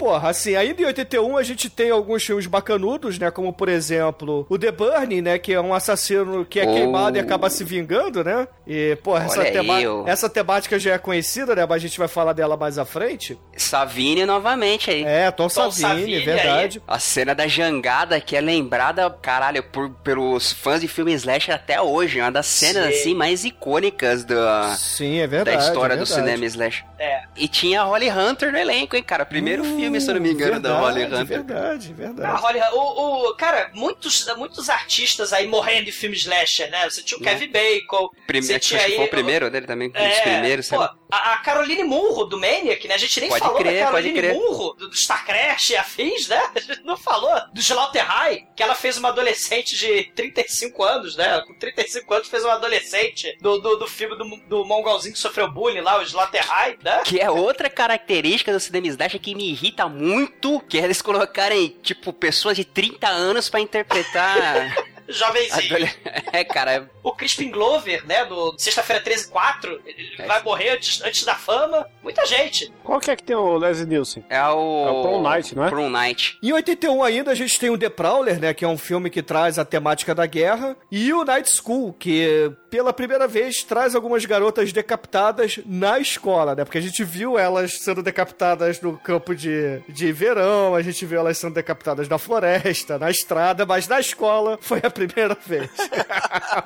e porra, a gente entra aí em 82, que a gente traz é um Pieces, né, que é um filme de um francês que tenta copiar Caralho. o Texas Chainsaw Massacre, né? O Massacre da Serra Elétrica, que é de um carinha chamado Juan Piquet Simon, que ele traz aí a Serra Elétrica novamente para o slasher movie. Cara, esse filme merece podcast. Tem toda aquela coisa lá, o molequinho com trauma de infância, ele tem uma relação macabra com a mamãe, ele quer fazer um quebra-cabeça, né? Quer montar um quebra-cabeça de mulheres, a lá Frankenstein, com pedaços de mulheres, né? Então, cara, é um filme com as atuações do Dr. Francisco, é um filme que tem que ser podcast, cara. Esse é o que tem a facada na piscina de. De... Esse na- mesmo, esse mesmo. Tem a motosserra Stalker. Né? Já- Se o massacre da Serra Elétrica tinha motosserra que não fazia barulho, né? Só fazia barulho quando o, o Leatherface aparecia, o, o, o Pisces também tem uma, uma motosserra é, Stalker e os piores detetives do, do, planeta. É a melhor cena de facada da história do cinema. E, porra, seguindo aí, a gente tem Mad Men, que une dois elementos de cinema slasher, que a gente já tinha citado no passado, que é a natureza e o campo de verão para adolescentes, né? Então, É. são criancinhas morrendo num, num campo de férias. Isso é tão bom que virou seriado. É uma porrada de filme, né? Assim, o, o, o excesso de violência grotesca, o gore, é, isso vai acontecer de forma exponencial nos anos 80, né? De, de assim, numa escalada é, é absurda. E aí, porra, ainda em 82 a gente já tem o New York Reaper, que a gente já falou do Lúcio Fulci, e entra também no Slumber Party Massacre, né? Que é- talvez seja aí o começo do terrir dentro dos slashers, né? Esse filme aqui tem uma guinada, menos, né? né? Por que? Você discorda disso, Edu? É, porque assim, o- eu, eu acho que até o Slumber Power Massacre é um filme curioso, porque ele foi dirigido por uma mulher e escrito por uma mulher. Inclusive que a, a Rita Mae Brown, que ela é autora e uma feminista norte-americana conhecida e tal. Até o, o, o cinema slasher, muitas das críticas dele é em relação a sexismo, as mulheres sexualmente ativas e as pessoas que usam drogas sendo assassinadas e tal. E, e é engraçado que esse filme foi dirigido e escrito por mulheres e traz, ao meu ver, ah, mulheres até, pô, normais, que conversam com as amigas, tiram onda, falam sobre sexo e tal. Tem um assassino, pô, que não tem propósito, simplesmente tá lá no filme porque ele tá, ele usa uma, uma furadeira com a broca, assim, de um, um metro de, de, de comprimento, né, cara? E eu acho que o, o, o ele tem um ou outro elemento, inclusive, o, o, o objetivo original da, da Rita Mae Brown era fazer um filme mais para parte da comédia, mas os produtores, como nessa época tava fazendo sucesso, tava ganhando grana, inclusive com alguns filmes aí em 82 já tendo continuações, né? O próprio Sexta-feira 13 já teve a continuação. Se não me engano, Halloween também teve continuação já. E eram filmes ainda, entre aspas, sérios. Eles quiseram fazer uma parada mais séria do que a, a roteirista quis de primeira mão. É, assim, eu acho que o, o Slumber Party, ele é um, um filme mais terrir, cara. Eu discordo um pouquinho do seu pensamento, mas eu entendo por que que você fala, né? Mas é porque eu, eu analiso mais o produto final, né? E não a ideia original ou o que foi pensado, né? E sim o produto que me entregaram. E, pô, o filme, convenhamos, ele já, já é mais galhofa, né? Eu não diria um terrir, mas um talvez mais galhofa, você não acha não, Edu? É, é, ele, tem, ele, tem, ele tem umas cenas galhofas, aquela cena da geladeira que, né, que a menina tem um cadáver dentro da geladeira, a menina abre, depois fecha, aí abre, depois. Tem- Cara, esse filme também, ele ganhou duas sequências bem ruins até. Ele traz mais uma das características do cinema slasher, que é a nudez, cara. E esse filme tem nudez Pra até com caralho. pau. Acho que o elenco inteiro o inteiro fica, fica pelado nesse filme. É verdade. Não, não, que eu- não que eu esteja reclamando, mas chega a ser gratuita a nudez desse filme, tá ligado? Sim. Tipo, dá close na bunda da mina. Pra... Tem um take nesse filme que o cara, tipo, não acontece porra nenhuma. O cara só dá o take na bunda da mina, sobe a câmera e acabou, tá ligado? Isso é cinema, isso é arte. Mas assim, 1983, meus amigos, a gente tem talvez o slasher mais controverso e talvez mais cultuado de todos os tempos, que já foi podcast, que é o Sleepaway Camp, que é justamente um travesti de 13 anos de idade, que é o assassino serial do filme. Você viu o final do filme? Você contou o final do filme? Ah, todo mundo sabe o final dessa porra. Caralho, que spoiler, velho. Uma das coisas legais do Sleepaway Camp é que ele quebra essa parada de trazer adultos pra interpretar adolescentes. tá? Ele traz a adolescência de verdade. A menina É. Felicia Rose tinha 13 anos, porra, na época. E até hoje vive disso. É, e traz o magnífico figurino nos 80 em todo seu esplendor, né? Como os shortinhos speed e aquele, aquela camisa baby look masculina. Meu Deus, né? que coisa terrível. E Caralho. ainda em 83 a gente tem o último pesadelo, né? Que traz aí um assassino solto dentro de uma mansão. E talvez o filme mais fora, mais destoado aqui da pauta dessa lista, que é o Ten to Midnight, que na verdade é o Charles Bronson contra o serial killer. É, já, já é a questão do vigilantismo aí, né? O Charles Bronson, ele protegendo a, a, a filhinha dele, ele vai despachar a base da bala o assassino serial, né? Que também é um dodóizinho, tem perversão sexual. É um filme bem bizarro. Porra, a questão aí que o Douglas falou do assassino ser um doente mental, a gente tem mais dois filmes de 84 que são muito interessantes, que é o Splatter University e o Megalovax foda Silent Night, Deadly Night. Que esse sim, Cara, moleque esse- é do mal, cara. Porra, esse filme, eu- olha, eu acho um dos melhores slashers, cara. Ele é do caralho, o Silent Night. Não, mas sério, porque. Tem porque questão o de roteiro é mu- religião, é. Sim, o a roteiro é muito mal. bom, cara. O, o Sim. moleque, ele, ele, ele é pequeno, ele vê a família, ele tá esperando o Papai Noel. Primeiro ele toma um aviso do avô dele, que era, é era catatônico, que também é uma outra característica do slasher, que é o velho doido que vai te avisar que tu vai morrer, né, cara? O moleque vê a família sendo assassinado por um cara vestido de Papai Noel que saiu de casa unicamente na intenção de promover o horror, o medo e o desespero, tá ligado? E, e o moleque fica psicopata, cara. Ele vai pro orfanato onde tem freiras que tratam ele de forma agressiva. Aí quando ele cresce, ele vira um psicopata foda. E e isso demora, sei lá, o filme trabalha uns 40 minutos dessa construção e depois parte pro slasher em si, pra mim é um dos melhores. Ele fechou essa fase de ouro do slasher até 84, que depois a gente já partiria pro lado mais sobrenatural, e causou uma polêmica absurda na época, com direito a protestos na, na frente dos cinemas, e os quais fizeram o filme ficar uma semana em cartaz, cara, saca? As mães conservadoras da América ficaram fulas da vida por ver a figura do Papai Noel sendo pervertida como um assassino maluco num filme slasher. Pô, uma... E uma semana só pra uma obra tão bacana, depois de muito tempo. E depois ela ia ganhar continuações ruins, né? Como vários desses outros. Até a, a parte 2 ganhou um meme famoso na internet lá, o Garbage Day! Sei, sei. Porra, o assassino. Cara, é uma das melhores cenas, né? De todo mundo. Aham, todo mas, o, planeta. mas o, o Natal Sangrento, o primeiro, é um puta de um slasher até hoje. E, e você falou, Edu, cê- você falou dessa questão do, do velhinho, né? Do, do profeta do, do mal, profeta do caos, né? Isso aí é, que, é aquela velha questão, né? Você tem uma figura de autoridade, né? E ele vai falar: ó, molecada, vocês não vão fazer isso. Vocês não vão desobedecer às ordens o comportamento adequado aqui da nossa sociedade conservadora. E aí a molecada, claro, caga pra autoridade, caga pra ordem e vai, faz o bunda lelê, usa sexo, drogas e rock and roll. E claro, o assassino slasher serial, ele vai lá e vai na base da- do assassinato, vai educar essas crianças que não se comportam, né?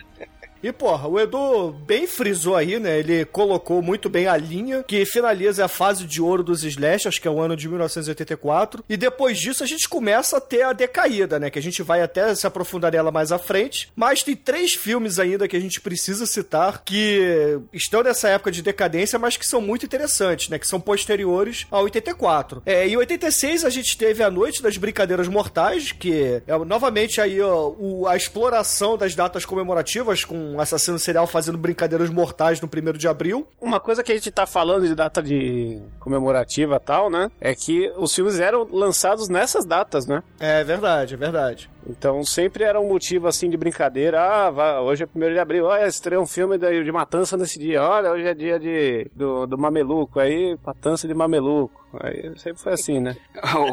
A Noite das Brincadeiras Mortais, eu considero que esse sim traz humor e galhofa, né? Esse Esse é bem, Do bem filme galhofa, inteiro, inclusive. né? Esse é o protopânico. É, eu diria que ele é proto Sexta-feira 13 ruim, entendeu? Caralho.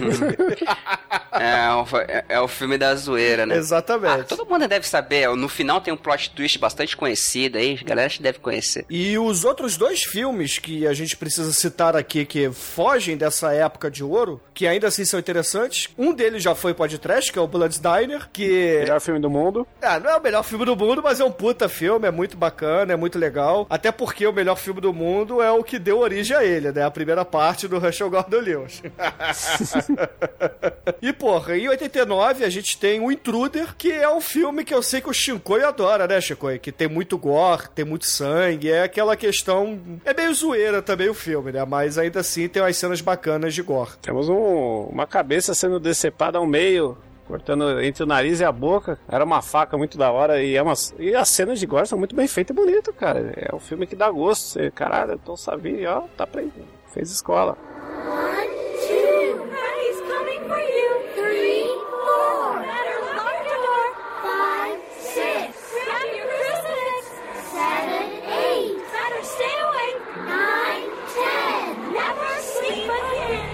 E, porra, os ouvintes que prestaram mais atenção, os que foram mais atentos, vão perceber que a gente não citou propositalmente aqui o A Hora do Pesadelo, do Wes Craven. Porque, afinal de contas, esse é um slasher bem diferente de todos esses que a gente já citou. Porque ele tem um quê de sofisticação, né? Ele é um filme mais é, trabalhado, digamos assim. Ele tem um roteiro mais diferenciado, né? Tem um roteiro mais É mais específico. sobrenatural. Eu Acho que entra na mesma coisa do Hellraiser, não? Sim, ele entra já no. Ele sai do daquele assassino da vida real que a gente tinha comentado e entra no sobrenatural. E curiosamente, sobre a Hora do Pesadelo, a, a exemplo dos primeiros filmes do período slasher, foi feito por uma produtora que não. Na verdade, era uma distribuidora, a New Line Cinema. Ela distribuía filmes e coproduzia uma coisinha ou outra. E esse foi o primeiro filme que eles realmente produziram e lançaram. Trouxeram o Wes Craven lá dos anos 70 com esse roteiro baseado em um assassino que ataca as pessoas nos sonhos, que por si só já é uma coisa sensacional. Hora do Pesadelo eu tenho não só como um dos melhores filmes do cinema slasher, mas como um dos melhores filmes do cinema em geral. Porque ele cria o Fred Krueger, um ícone também, assim como o Jason, assim como o Michael Myers, e ele traz essa temática do cinema independente de volta, porque não foi uma major, a New Line lançou sozinha, né? Muito, por muito tempo ela ficou nesse, uma roenda agarrada nesse osso, inclusive foi conhecida nos anos 80 como a, acho a, a casa que Fred construiu. E traz aí o, o Wes Craven, que diferente de outros, como Toby Hooper, do Massacre da Serra Elétrica, o próprio John Carpenter, né, que o próprio George Romero também, quando eles caíram meio que nas graças dos grandes estúdios, você vê que acabou perdendo aquele, sei lá, aquele ímpeto que os caras tinham no- nos anos 70 e meio que entraram em decadência, fazendo um filme mais ou menos. Aí. O Carpenter fez o Enigma de Outro Mundo também, que não é um slasher, mas é um filme produzido por grande estúdio, que é um filmaço. Mas o cara que realmente conseguiu voltar e dar a volta por cima, não só uma vez, foi o Wes Craven, primeiramente com a Hora do Pesadelo. essa, essa questão aí do, do, do pesadelo, você não controla, aquilo que a gente estava conversando, a falta de controle né, sobre os seus sonhos. O Shinkoi citou aí, cara, uma coisa importante também, além do- da questão do pesadelo, você morrer né, por causa do pesadelo, você tem a extrapolação aí, a repressão sexual, e aí você tem figuras sobrenaturais, míticas do mal, que mexem justamente com é, é, desejos sexuais reprimidos, né? Você tem aí os cenobitas, né? A questão do sadismo, do masoquismo. O hedonismo extremo, na verdade, né? Perfeito. É, o- é o êxtase do, no máximo, né? Não importa a dor. Então, E quando você não controla, né? É, você aí. pode morrer. isso aí. O primeiro Hellraiser pode ser o slasher, porque é praticamente a louca do, mar- do martelo, né? O filme. Ela vai fe- chegando pros caras e fala, vem cá no É. quartinho, vem cá. Ela vai, martela. Vem cá, vem cá, pá. É, tem alguns consideram dentro do, dentro do cinema slasher. Ele ia virar slasher mesmo depois da parte 3, né? Mas o, alguns consideram. Inclusive o Clive Barker é um puta de um autor. Sim. Trouxe diversos filmes pro gênero. E é curioso ter citado o Hellraiser, que A Hora do Pesadelo, além de ter trazido o tema do sobrenatural, também abriu as portas para que continuações desenfreadas, que nós não citamos por motivos óbvios, já citamos as primeiras obras, mas que aconteceram aos borbotões nos anos 80, também embarcassem pro lado sobrenatural. O Jason partiu pro sobrenatural, Michael Myers partiu pro sobrenatural. A gente teve a criação aí em 88 do Chuck, o brinquedo assassino também, que era uma parada sobrenatural, né? Até o- no, no início dos anos 90, quando já tava em decadência pura, que, porra, filmes horrorosos, a gente teve um dos melhores filmes, que foi o Candyman. Cara, Candyman, Candyman é um filme muito foda, velho. Esse Que é filmaço. foda. Puta que pariu. E tu, e tu vê que ó, os, os assassinos embarcaram nessa onda, cara. É, e, uma, e, uma, e uma contribuiçãozinha do in- involuntária do Clive Barker, né? Foi ter criado o nome Hellraiser, né? Uma semana ou coisa assim antes do livro do Constantine, né? co- Conhecido pela gente, do John Constantine, ser lançado com o mesmo nome Hellraiser, né? Aí tiveram que refazer e virou Hellblazer. Hellblazer, é, verdade. foi justamente por causa do Clive Barker, que uma semana, assim, eles não sabiam, não ia acontecer, né? Estão lá com a revista pronta, aí de repente veio um cinema, cara, você viu que tá no cinema hoje em dia? Aí olha lá, Hellraiser, filho da Pois é. puta. Outra coisa boa que o Hora do Pesadelo colocou foi dar um foco legal nos adolescentes vítimas, porque além do Fred Krueger, além do pesadelo, além do cara ter sido um pedófilo foda, maluco, que foi assassinado pelas famílias, ainda tem o lance das famílias em si, né, cara? Que são famílias assim. Problemáticas, famílias. Uma tem a mãe alcoólatra, outro. A- o- os pais autoritários, a outra mãe recebe um homem por noite em casa e não liga pra filha, larga a filha sozinha, tá ligado? Tem todo um problema com essas pessoas, diferente de algumas vítimas de filmes anteriores, que eram simplesmente carne de, de açougue. Eram vítimas completamente descartáveis, pessoas que você não se importava nem um pouco. Tanto que, mais uma das características do cinema slash é ter tornado os assassinos mais famosos do que as próprias vítimas. O cinema slasher criou ícones, criou anti-heróis. Já citamos aí vários. Muitas vezes você não se importava com as vítimas dos filmes slasher. Era simplesmente adolescentes imbecis que tu queria mais ver eles mortos. E, a, e a questão das mortes criativas, cara, se a gente pode falar, né? Existem vários slashers muito criativos em matar suas vítimas, mas o Fred Krueger, ele tá de parabéns, cara. Né? Fazer fantoche de tripa do braço do moleque, afundar o Johnny Depp na cama, né? Você tem uma sorte de, de mortes criativas, cara. Impressionante, né? Se a menina Johnny- do, do Happy Birthday to Me pegou um espetinho de carne e enfiou na goela do maluco, a gente achou muito foda, o assassino do My Blood Valentine pegou o coração, né, e botou na caixa de bombom, caralho, Fred Krueger tá de parabéns. O Fred Krueger tem um rosto e tem uma voz, cara, que é, porra, parabéns pro Robert Englund também, o ícone do, do cinema, lembrado até hoje por interpretar o Fred Krueger, e diferente dos assassinos mascarados, né, cara? Tu vê qual a importância, apesar de ter chegado atrasado aí, mas tu vê a importância que foi a Hora do Pesadelo pra esse cinema slasher. Sim, com certeza. E, porra, vocês estavam falando aí do, das vítimas, né, do serial killer. É importante a gente citar também a ideia, o conceito da Final Girl, né, que é a última garota que acaba ignorando o sexo ao longo do filme, não morre no, no final e por muitas vezes derrota o assassino, não é? E, porra, é, temos algumas exceções, é claro, ao longo da história do cinema, como, por exemplo, o Happy Birthday, o próprio Massacre da Serra Elétrica, né, que a, a menina foge, o Carrie é estranha, né, porque afinal de contas a Carrie é assassina, e o Pânico, né, que já é na retomada do slasher. A Hora do Pesadelo 2, que é um homem que faz papel de Final Girl, que tem vários, Isso. inclusive, vários ah, elementos de homossexualidade bastante interessantes do roteiro. Essa questão da metalinguagem, né? Tem, tem um filme recente, bem interessante, fala sobre a Final Girl, fala sobre, caralho, como é que o Jason, ele vai andando e mata suas vítimas, né? Tem várias dessas coisinhas que- sobre a Final Girl, sobre essa metalinguagem aí do modus operandi dos filmes slasher, né? Que é o filme Behind the Mask, é The Rise of Leslie Vernon, né? Que É. mostra Ô, justamente cara, esse um- filme é foda, fi- esse cara. filme é foda que pra pariu. caralho, né? Que ele fala justamente isso. Porra, eu quero ser assassino serial, pô. Eu quero ser como o Leatherface, eu quero ser como o Jason. Eu quero lutar contra a garota final. E ele tem todo um plano, né, na cabeça desse insano, né, de como ser um serial killer. Eu, eu acho que não é bom nem contar, cara. Assiste, É. procura. Quem não viu, procura. O filme de 2006, é Behind É. the Mask, The Rise of Leslie Vernon. Pra quem curte Filmaço. cinema slasher, cara, vai, vai te se deleitar. É um, é É, um tem essa- metalinguístico foda pra caralho. Muito foda. E tem essa questão da Final Girl. Tem um filme PG-13 é, chamado The Final Girl. É, tem a trilha sonora lá da Bette Davis Eyes e os caralho, né, que fala... Que mostra também essa metalinguagem, um filme recente, né, 2014, 2015, né, que mostra também esse- esses flashbacks, né, as- os personagens entrando no flashback. Eles falam, caramba, a gente entrou no filme slasher, a gente tá numa casa, né, mal assombrada, caramba, tem o slasher vindo. É bem bacana esses filmes assim, que tratam dessa metalinguagem da Final Girl, são bem interessantes.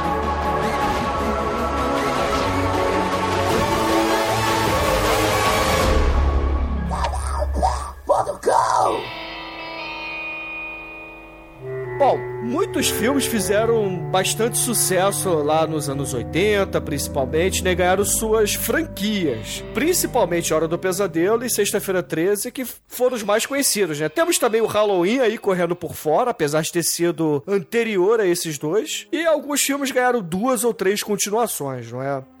ou mais, duas ou três é, é apelido, né? Porque a- até ficou. A gente não, a gente não citou sobre o- as sequências em si pra deixar por esse período, que foi realmente, acho que o, o que chamou a atenção do cinema slasher, porque a galera começou a fazer continuação, vendo que dava dinheiro uma atrás da outra, absurdamente. O Sexta-feira 13 começou como um slasher até deveras sério, a parte 2 continuou mais ou menos nesse clima. Inclusive, até a, a gente cita, faz a brincadeira do Jason, que ele sai andando e persegue e acha as vítimas. Isso foi só depois do Sexta-feira 13 ter virado sobrenatural, a partir da parte 6, porque nos primeiros filmes ele corria, né, cara? Corria pra caralho, inclusive. O Fred Krueger ganhou o segundo filme, que é com o rapaz lá, o Mike Patton, que eu falei, que tem esses elementos de homossexualismo, que é bem bacana e tal. A partir do terceiro, já começaram a colocar o humor, né? Porque o personagem Fred Krueger ficou conhecidíssimo, assim como os outros, e aparecia na MTV, porra, ganhava disco, álbum de figurinha, caneca, lancheira, virou uma, uma, uma mina de ouro absurda pra esses caras, né? E a partir daí ele ficou engraçaralho. A, parte 4, a engraçaralho, é curiosamente dirigido pelo nosso querido Rennie Harlin, os fãs do trash aí devem conhecer, é o filme que mais arrecadou da franquia, né, cara? A parte 5 tem lá também só, a parte 6, que é um lixo, um filme podre, horroroso, que puta que me pariu, que já tava lá pro, pro declínio. O Halloween foi meio que diferenciado, até citei no começo o Mustafa Akkad, porque ele teve o Halloween 1 e o Halloween 2, que é uma excelente continuação, ele, o Halloween 2 pode até ser um, fazer uma fusão com o primeiro filme, que ele vira um filme de três horas, assim, mais ou menos, sobre a mesma coisa, é bem bacana. No Halloween 3 eles tentaram partir pra algo diferente, pra fazer como se fossem histórias no Halloween, mas acabou não colando porque tiraram Michael Myers, que era o que a galera gostava, esses assassinos icônicos e tal. E o próprio Mustafa Kad bancou de volta depois do Halloween 4, já aí nessa época dos slashers sobrenaturais, e foi, porra, tendo continuação atrás de, atrás de continuação, né? O próprio já citado Slumber Party ganhou aí duas, Acampamento Sinistro lá, o Sleepaway Camp ganhou uma porrada de continuação ruim pra caralho também. O, o Prom Night, o baile de formatura, ganhou acho que duas continuações e mais uma pra vídeo que eu nunca vi. E as continuações são totalmente diferentes do que era o primeiro filme. Eles in- introduzem uma serial killer sobrenatural. Não sei se vocês já, já assistiram, que é Mary Lou Maloney, tá ligado? Cara, e, e geralmente assim, né? A tia, do sobrinho, da amiga, da vizinha que por acaso conheceu a vítima do primeiro filme. As conexões são as mais bizarras possíveis. O, o Massacre da Serra Elétrica ganhou uma continuação bizarríssima nas mãos do próprio Toby Hooper, que foi um acordo lá com a Canon que para que ele fizesse, né, alguns filmes que ele fez, e um deles teria que ser a continuação do Massacre da Serra Elétrica. Ele fez o Massacre da Serra Elétrica 2 com o Dennis Hooper, que é um filme malucaço que, assim, se você consegue Tem levar, se você de serra levar na malu... elétrica nesse filme. É bom pra caralho, cara. Se você, se você leva na trecheira, você se diverte horrores. Inclusive, todas essas continuações, né? Se você leva na trecheira, você se diverte horrores, até porque esse cinema ficou tão conhecido mundialmente que estourou por aqui. No final dos anos 80, começo dos anos 90, chegou filme pra caralho do Jason, do Fred Krueger, todas essas franquias famosas que a gente citou e passava, pô, na Rede Globo, no SBT, na Bandeirantes, semanalmente. Não é, sem brincadeira, semanalmente passava um filme desse na televisão. O gênero slasher é responsável por ter criado o gosto pelo horror em muitos de nós, cara. Muitos de nós aí que tá na faixa dos 30, 40 anos, começou a curtir cinema de horror por conta do cinema slasher. Eu mesmo gostei, comecei a gostar de cinema de horror e cinema em geral por conta do amor que eu criei quando criança pelos filmes slasher.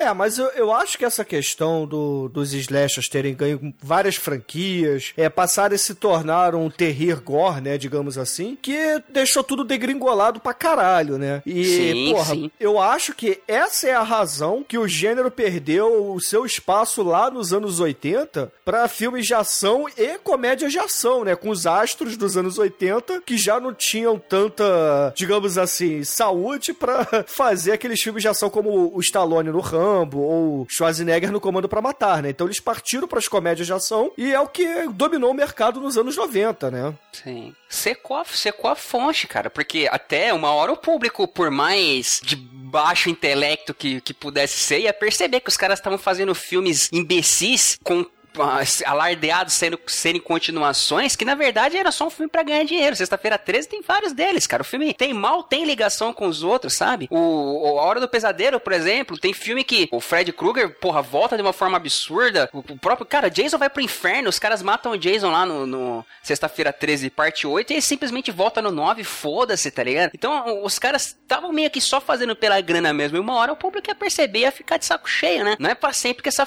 que essa fonte vai. Que, que, que essa vaca vai dar leite. Filme, filme assim, dos anos 90, já galhofa, pô, John Waters, Mamãe é de Morte, né? Dia das Mães aí, a assassina Nossa, serial, né? Os anos Kathleen 90, Turner. puta que pariu, cara. Os, os anos 90 foi o que botou a pá de cal. Até 1996, de, vamos pegar de 89 a 96. Olha, eu acho que talvez tenha sido o pior período da história do cinema de horror, cara. Teve muito, teve, obviamente, tivemos filmes bons, né? Teve até o início de retomada aí com O Silêncio dos Inocentes, que ganhou o Oscar, né? Trouxe o filme thriller de horror aí pro mainstream novamente, mas no meio disso teve filmes horrorosos, cara. Pouca coisa se salva. Talvez a, as, dos anos 90, duas, dois ícones aí que se salvam, ao meu ver, é o que nós já citamos, o próprio Candyman, que é um puta filme, e um filme que eu gosto muito, que também é um slasher sobrenatural, mas já lá pra 1996, e também ganhou continuações horrorosas, que é o Mestre dos Desejos. Produção do Wes Craven, tem participação do, do, do Robert Englund, do Tony Todd, que é o Candyman, e do Kane Hodder, que foi o cara que ficou mais famoso aí, fazendo o Jason e tal. E é um filme bem bacana, tem efeitos muito bons, tem uma história bem legal, e depois ganhou continuações lixentas também. É verdade. O Edu citou aí o Silêncio dos Inocentes, né, que é de 91. Foi aí que o gênero, ele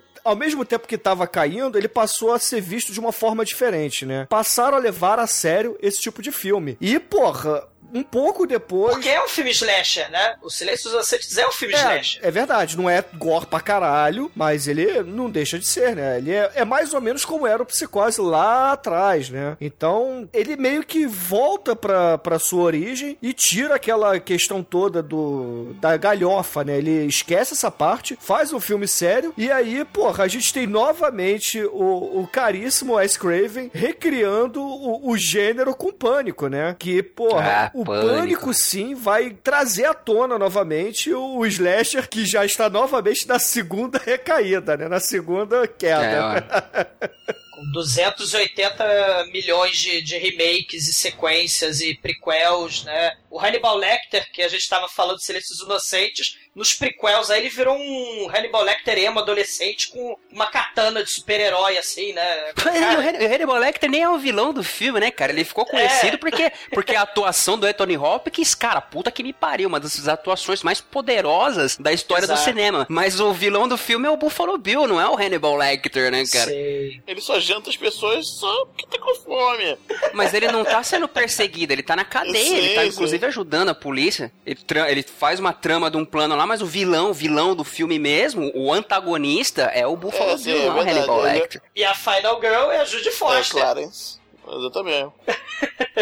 É legal com o lance do pânico, cara, que o Wes Craven, ele, em 1994, ele já tinha feito o novo Pesadelo, o Retorno de Fred Krueger, que é um filme bem legal, muita gente considera como o segundo melhor aí da, da série do Fred, né? Que ele traz ah, esse lance da metalinguagem, da coisa tá acontecendo, dos filmes estarem acontecendo no nosso mundo real, que inclusive é uma das coisas exploradas lá no Leslie Vernon, que o Douglas citou, que é muito bacana. E em 1996, além da metalinguagem, ele vai trazer já essa, essa nostalgia até rápida, né, cara, do período, sei lá, 10 anos depois, vamos colocar, essa nostalgia pelo cinema slasher, e novamente o cinema slasher entra em foco, o cinema slasher estoura. É verdade. E cria-se também aí novos gêneros, como gêneros não, né? Categorias dentro do gênero slasher, que é o torture porn, como por exemplo o Albergue e os Jogos Mortais, né, que a gente já citou lá no iniciozinho, e o terror teen, que ganhou muito espaço depois do Pânico, aí como, por exemplo, o remake do My Bloody Valentine, né? Ou então, eu sei o que vocês fizeram no verão Eu sei, passado, isso. Premonição, Prova final, É, premonição. e por aí vai, né, cara? É, foi uma segunda onda, foi uma segunda onda do slasher, né?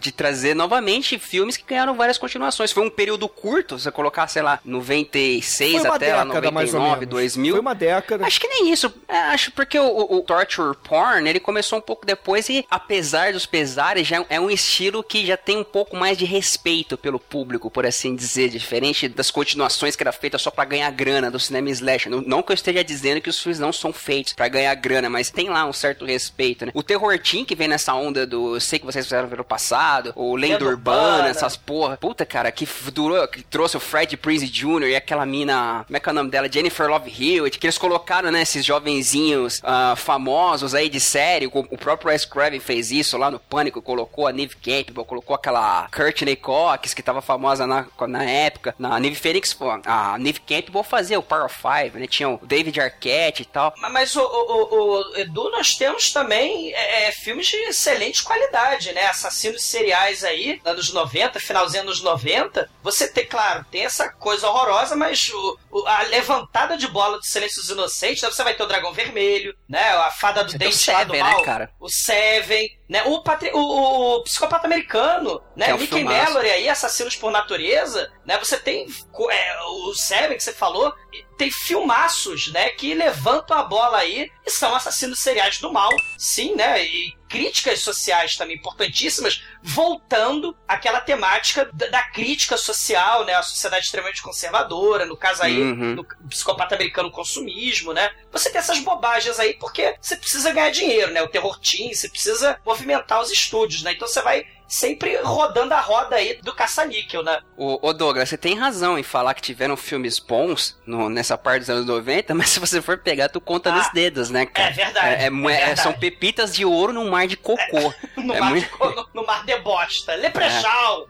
Puta que isso vai tomar no cu, cara. Que franquia merda. Puta que pariu, Mestre velho. dos brinquedos. Essa... Pô, só filmou, cara. Cara, Le, Leprechaun, puta que O Prechal pariu. é tão foda que ele foi pro espaço e voltou. Mano, ele, ele foi pro espaço, depois eles lançaram o, o Leprechaun in the Hood, Exato. que teve a continuação, né, O que, cara? que pode ser Tomar no- pior que o espaço? O gueto. Pinhead, merda. Pinhead foi pro espaço no 6, né? Do, do, do Hellraiser 6. Foi Jason, foi pro Horror. espaço, Jason Criaturas foi- foi pro espaço. É, horror. Bom,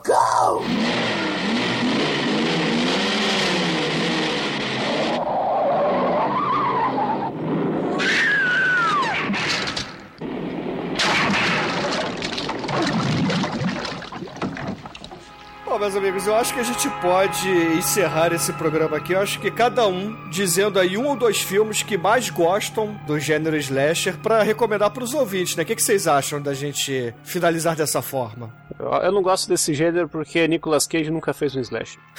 então começa por você, Chico.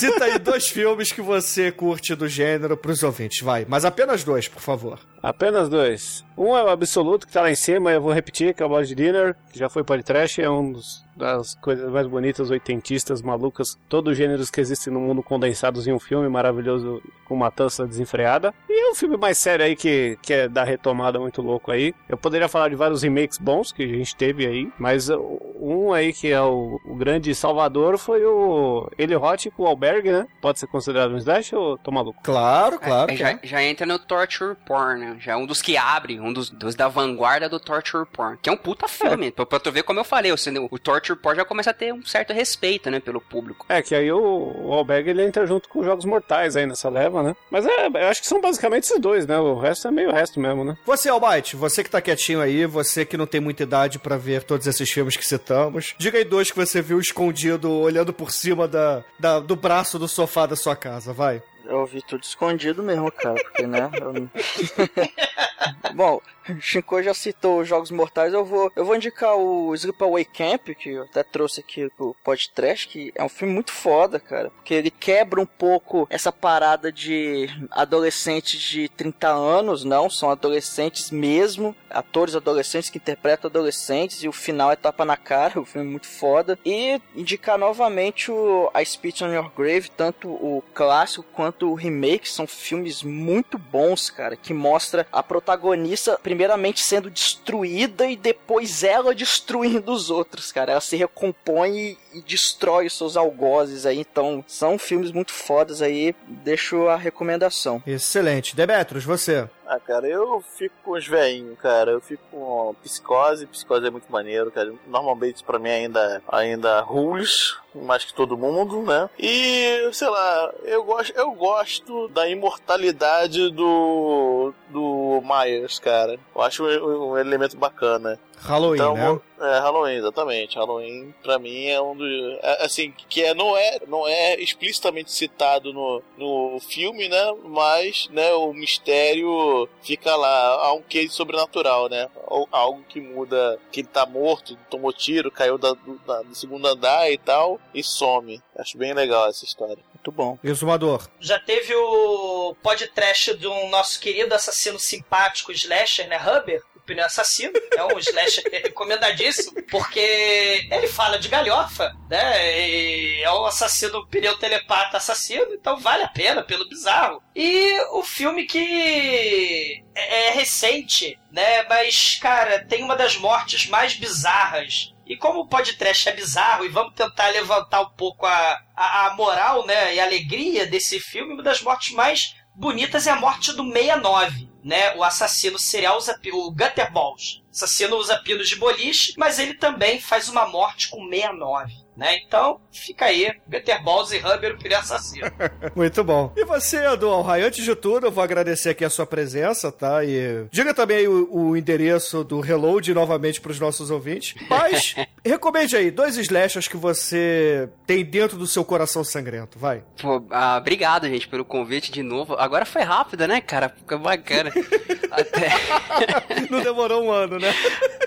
É, até. Vocês me desculpem por falar pra caralho desse- de- dessa vez, mas é que esse gênero slasher é um dos gêneros cinematográficos, subgêneros, né? Su aliás, subgênero do subgênero, se você for colocar, cinematográfico, dos quais eu sou apaixonado realmente de coração desde criança. Como eu disse, eu cresci vendo esses filmes, eu gosto de cinema por causa desses filmes. Assistia na Globo, no SBT, Sexta-feira 13, Hora do Pesadelo, Michael Myers, Chuck, e demais categorias. Eu citaria, cara, eu citaria pra vocês assistirem todos, mesmo os, os ruins, porque são filmes até bem, bem divertidos, mas se for pra recomendar do período áureo dos slashers, eu vou- recomendar um do período áureo e o do período merda, tá? Eu vou, o, o do período áureo assistam o Natal Sangrento, que a gente citou, que é um filme bem legal, e do período merda assistam o Mistério de Candyman, cara, que é um puta de um filmaço. E também o Leslie Vernon, que o Douglas citou, que é excelente já, é da, Filmaço, filmaço. da década já de 2006, né, da- dos anos 2010 aí, mas é um filme que ele condensa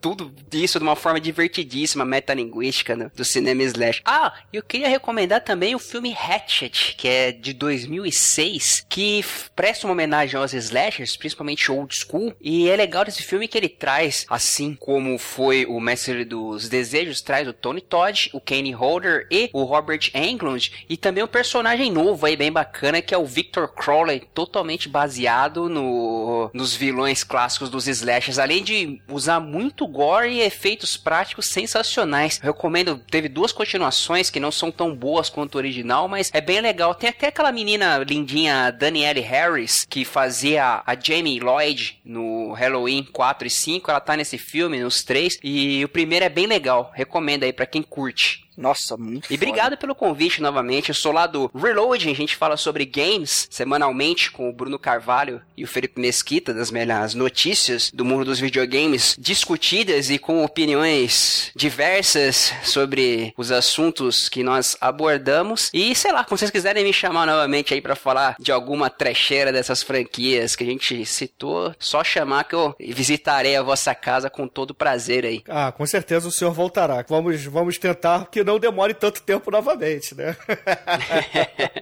E ouvintes, é o seguinte, ninguém aqui citou o cinema grotesco e bizarro moderno, né? Principalmente na França. Não são filmes assim slasher, mas são filmes gore que eu curto pra caralho. Então eu vou citar aí o, o, o Inside, né? Que o nome original é o Al Interieur, que é um filme de 2007. E também o Martyrs, que é um filme de 2008, cara. Que são filmes que trazem muito sangue que São. me apetecem bastante, cara.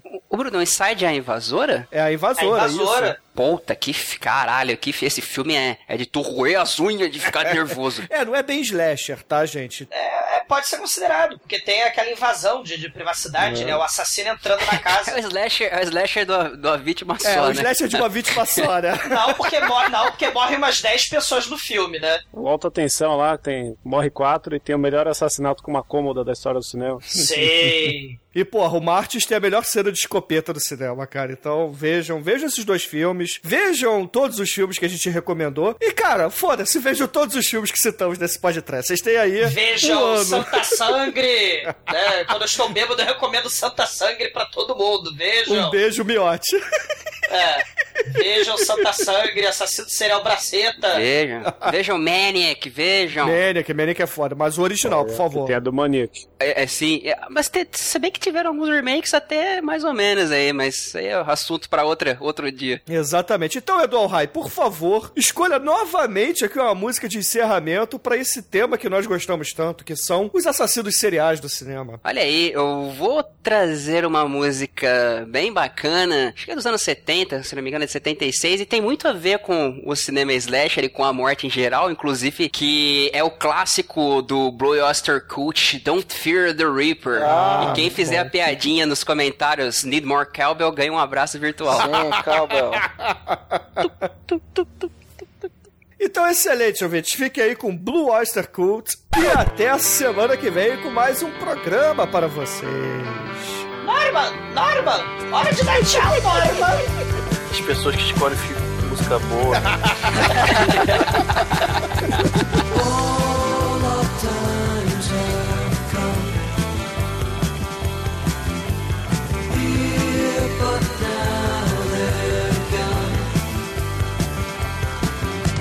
Seasons don't fear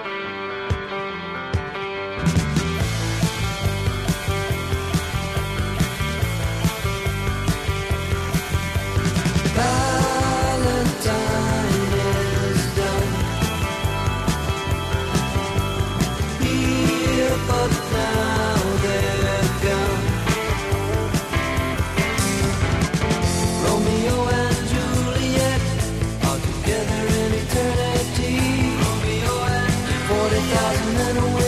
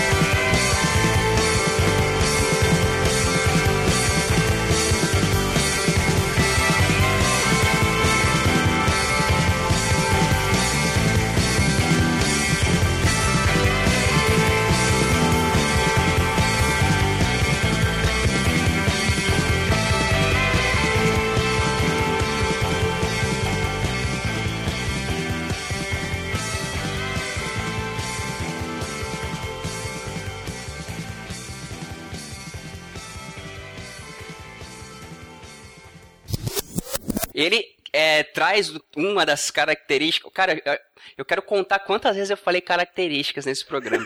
Ele traz mais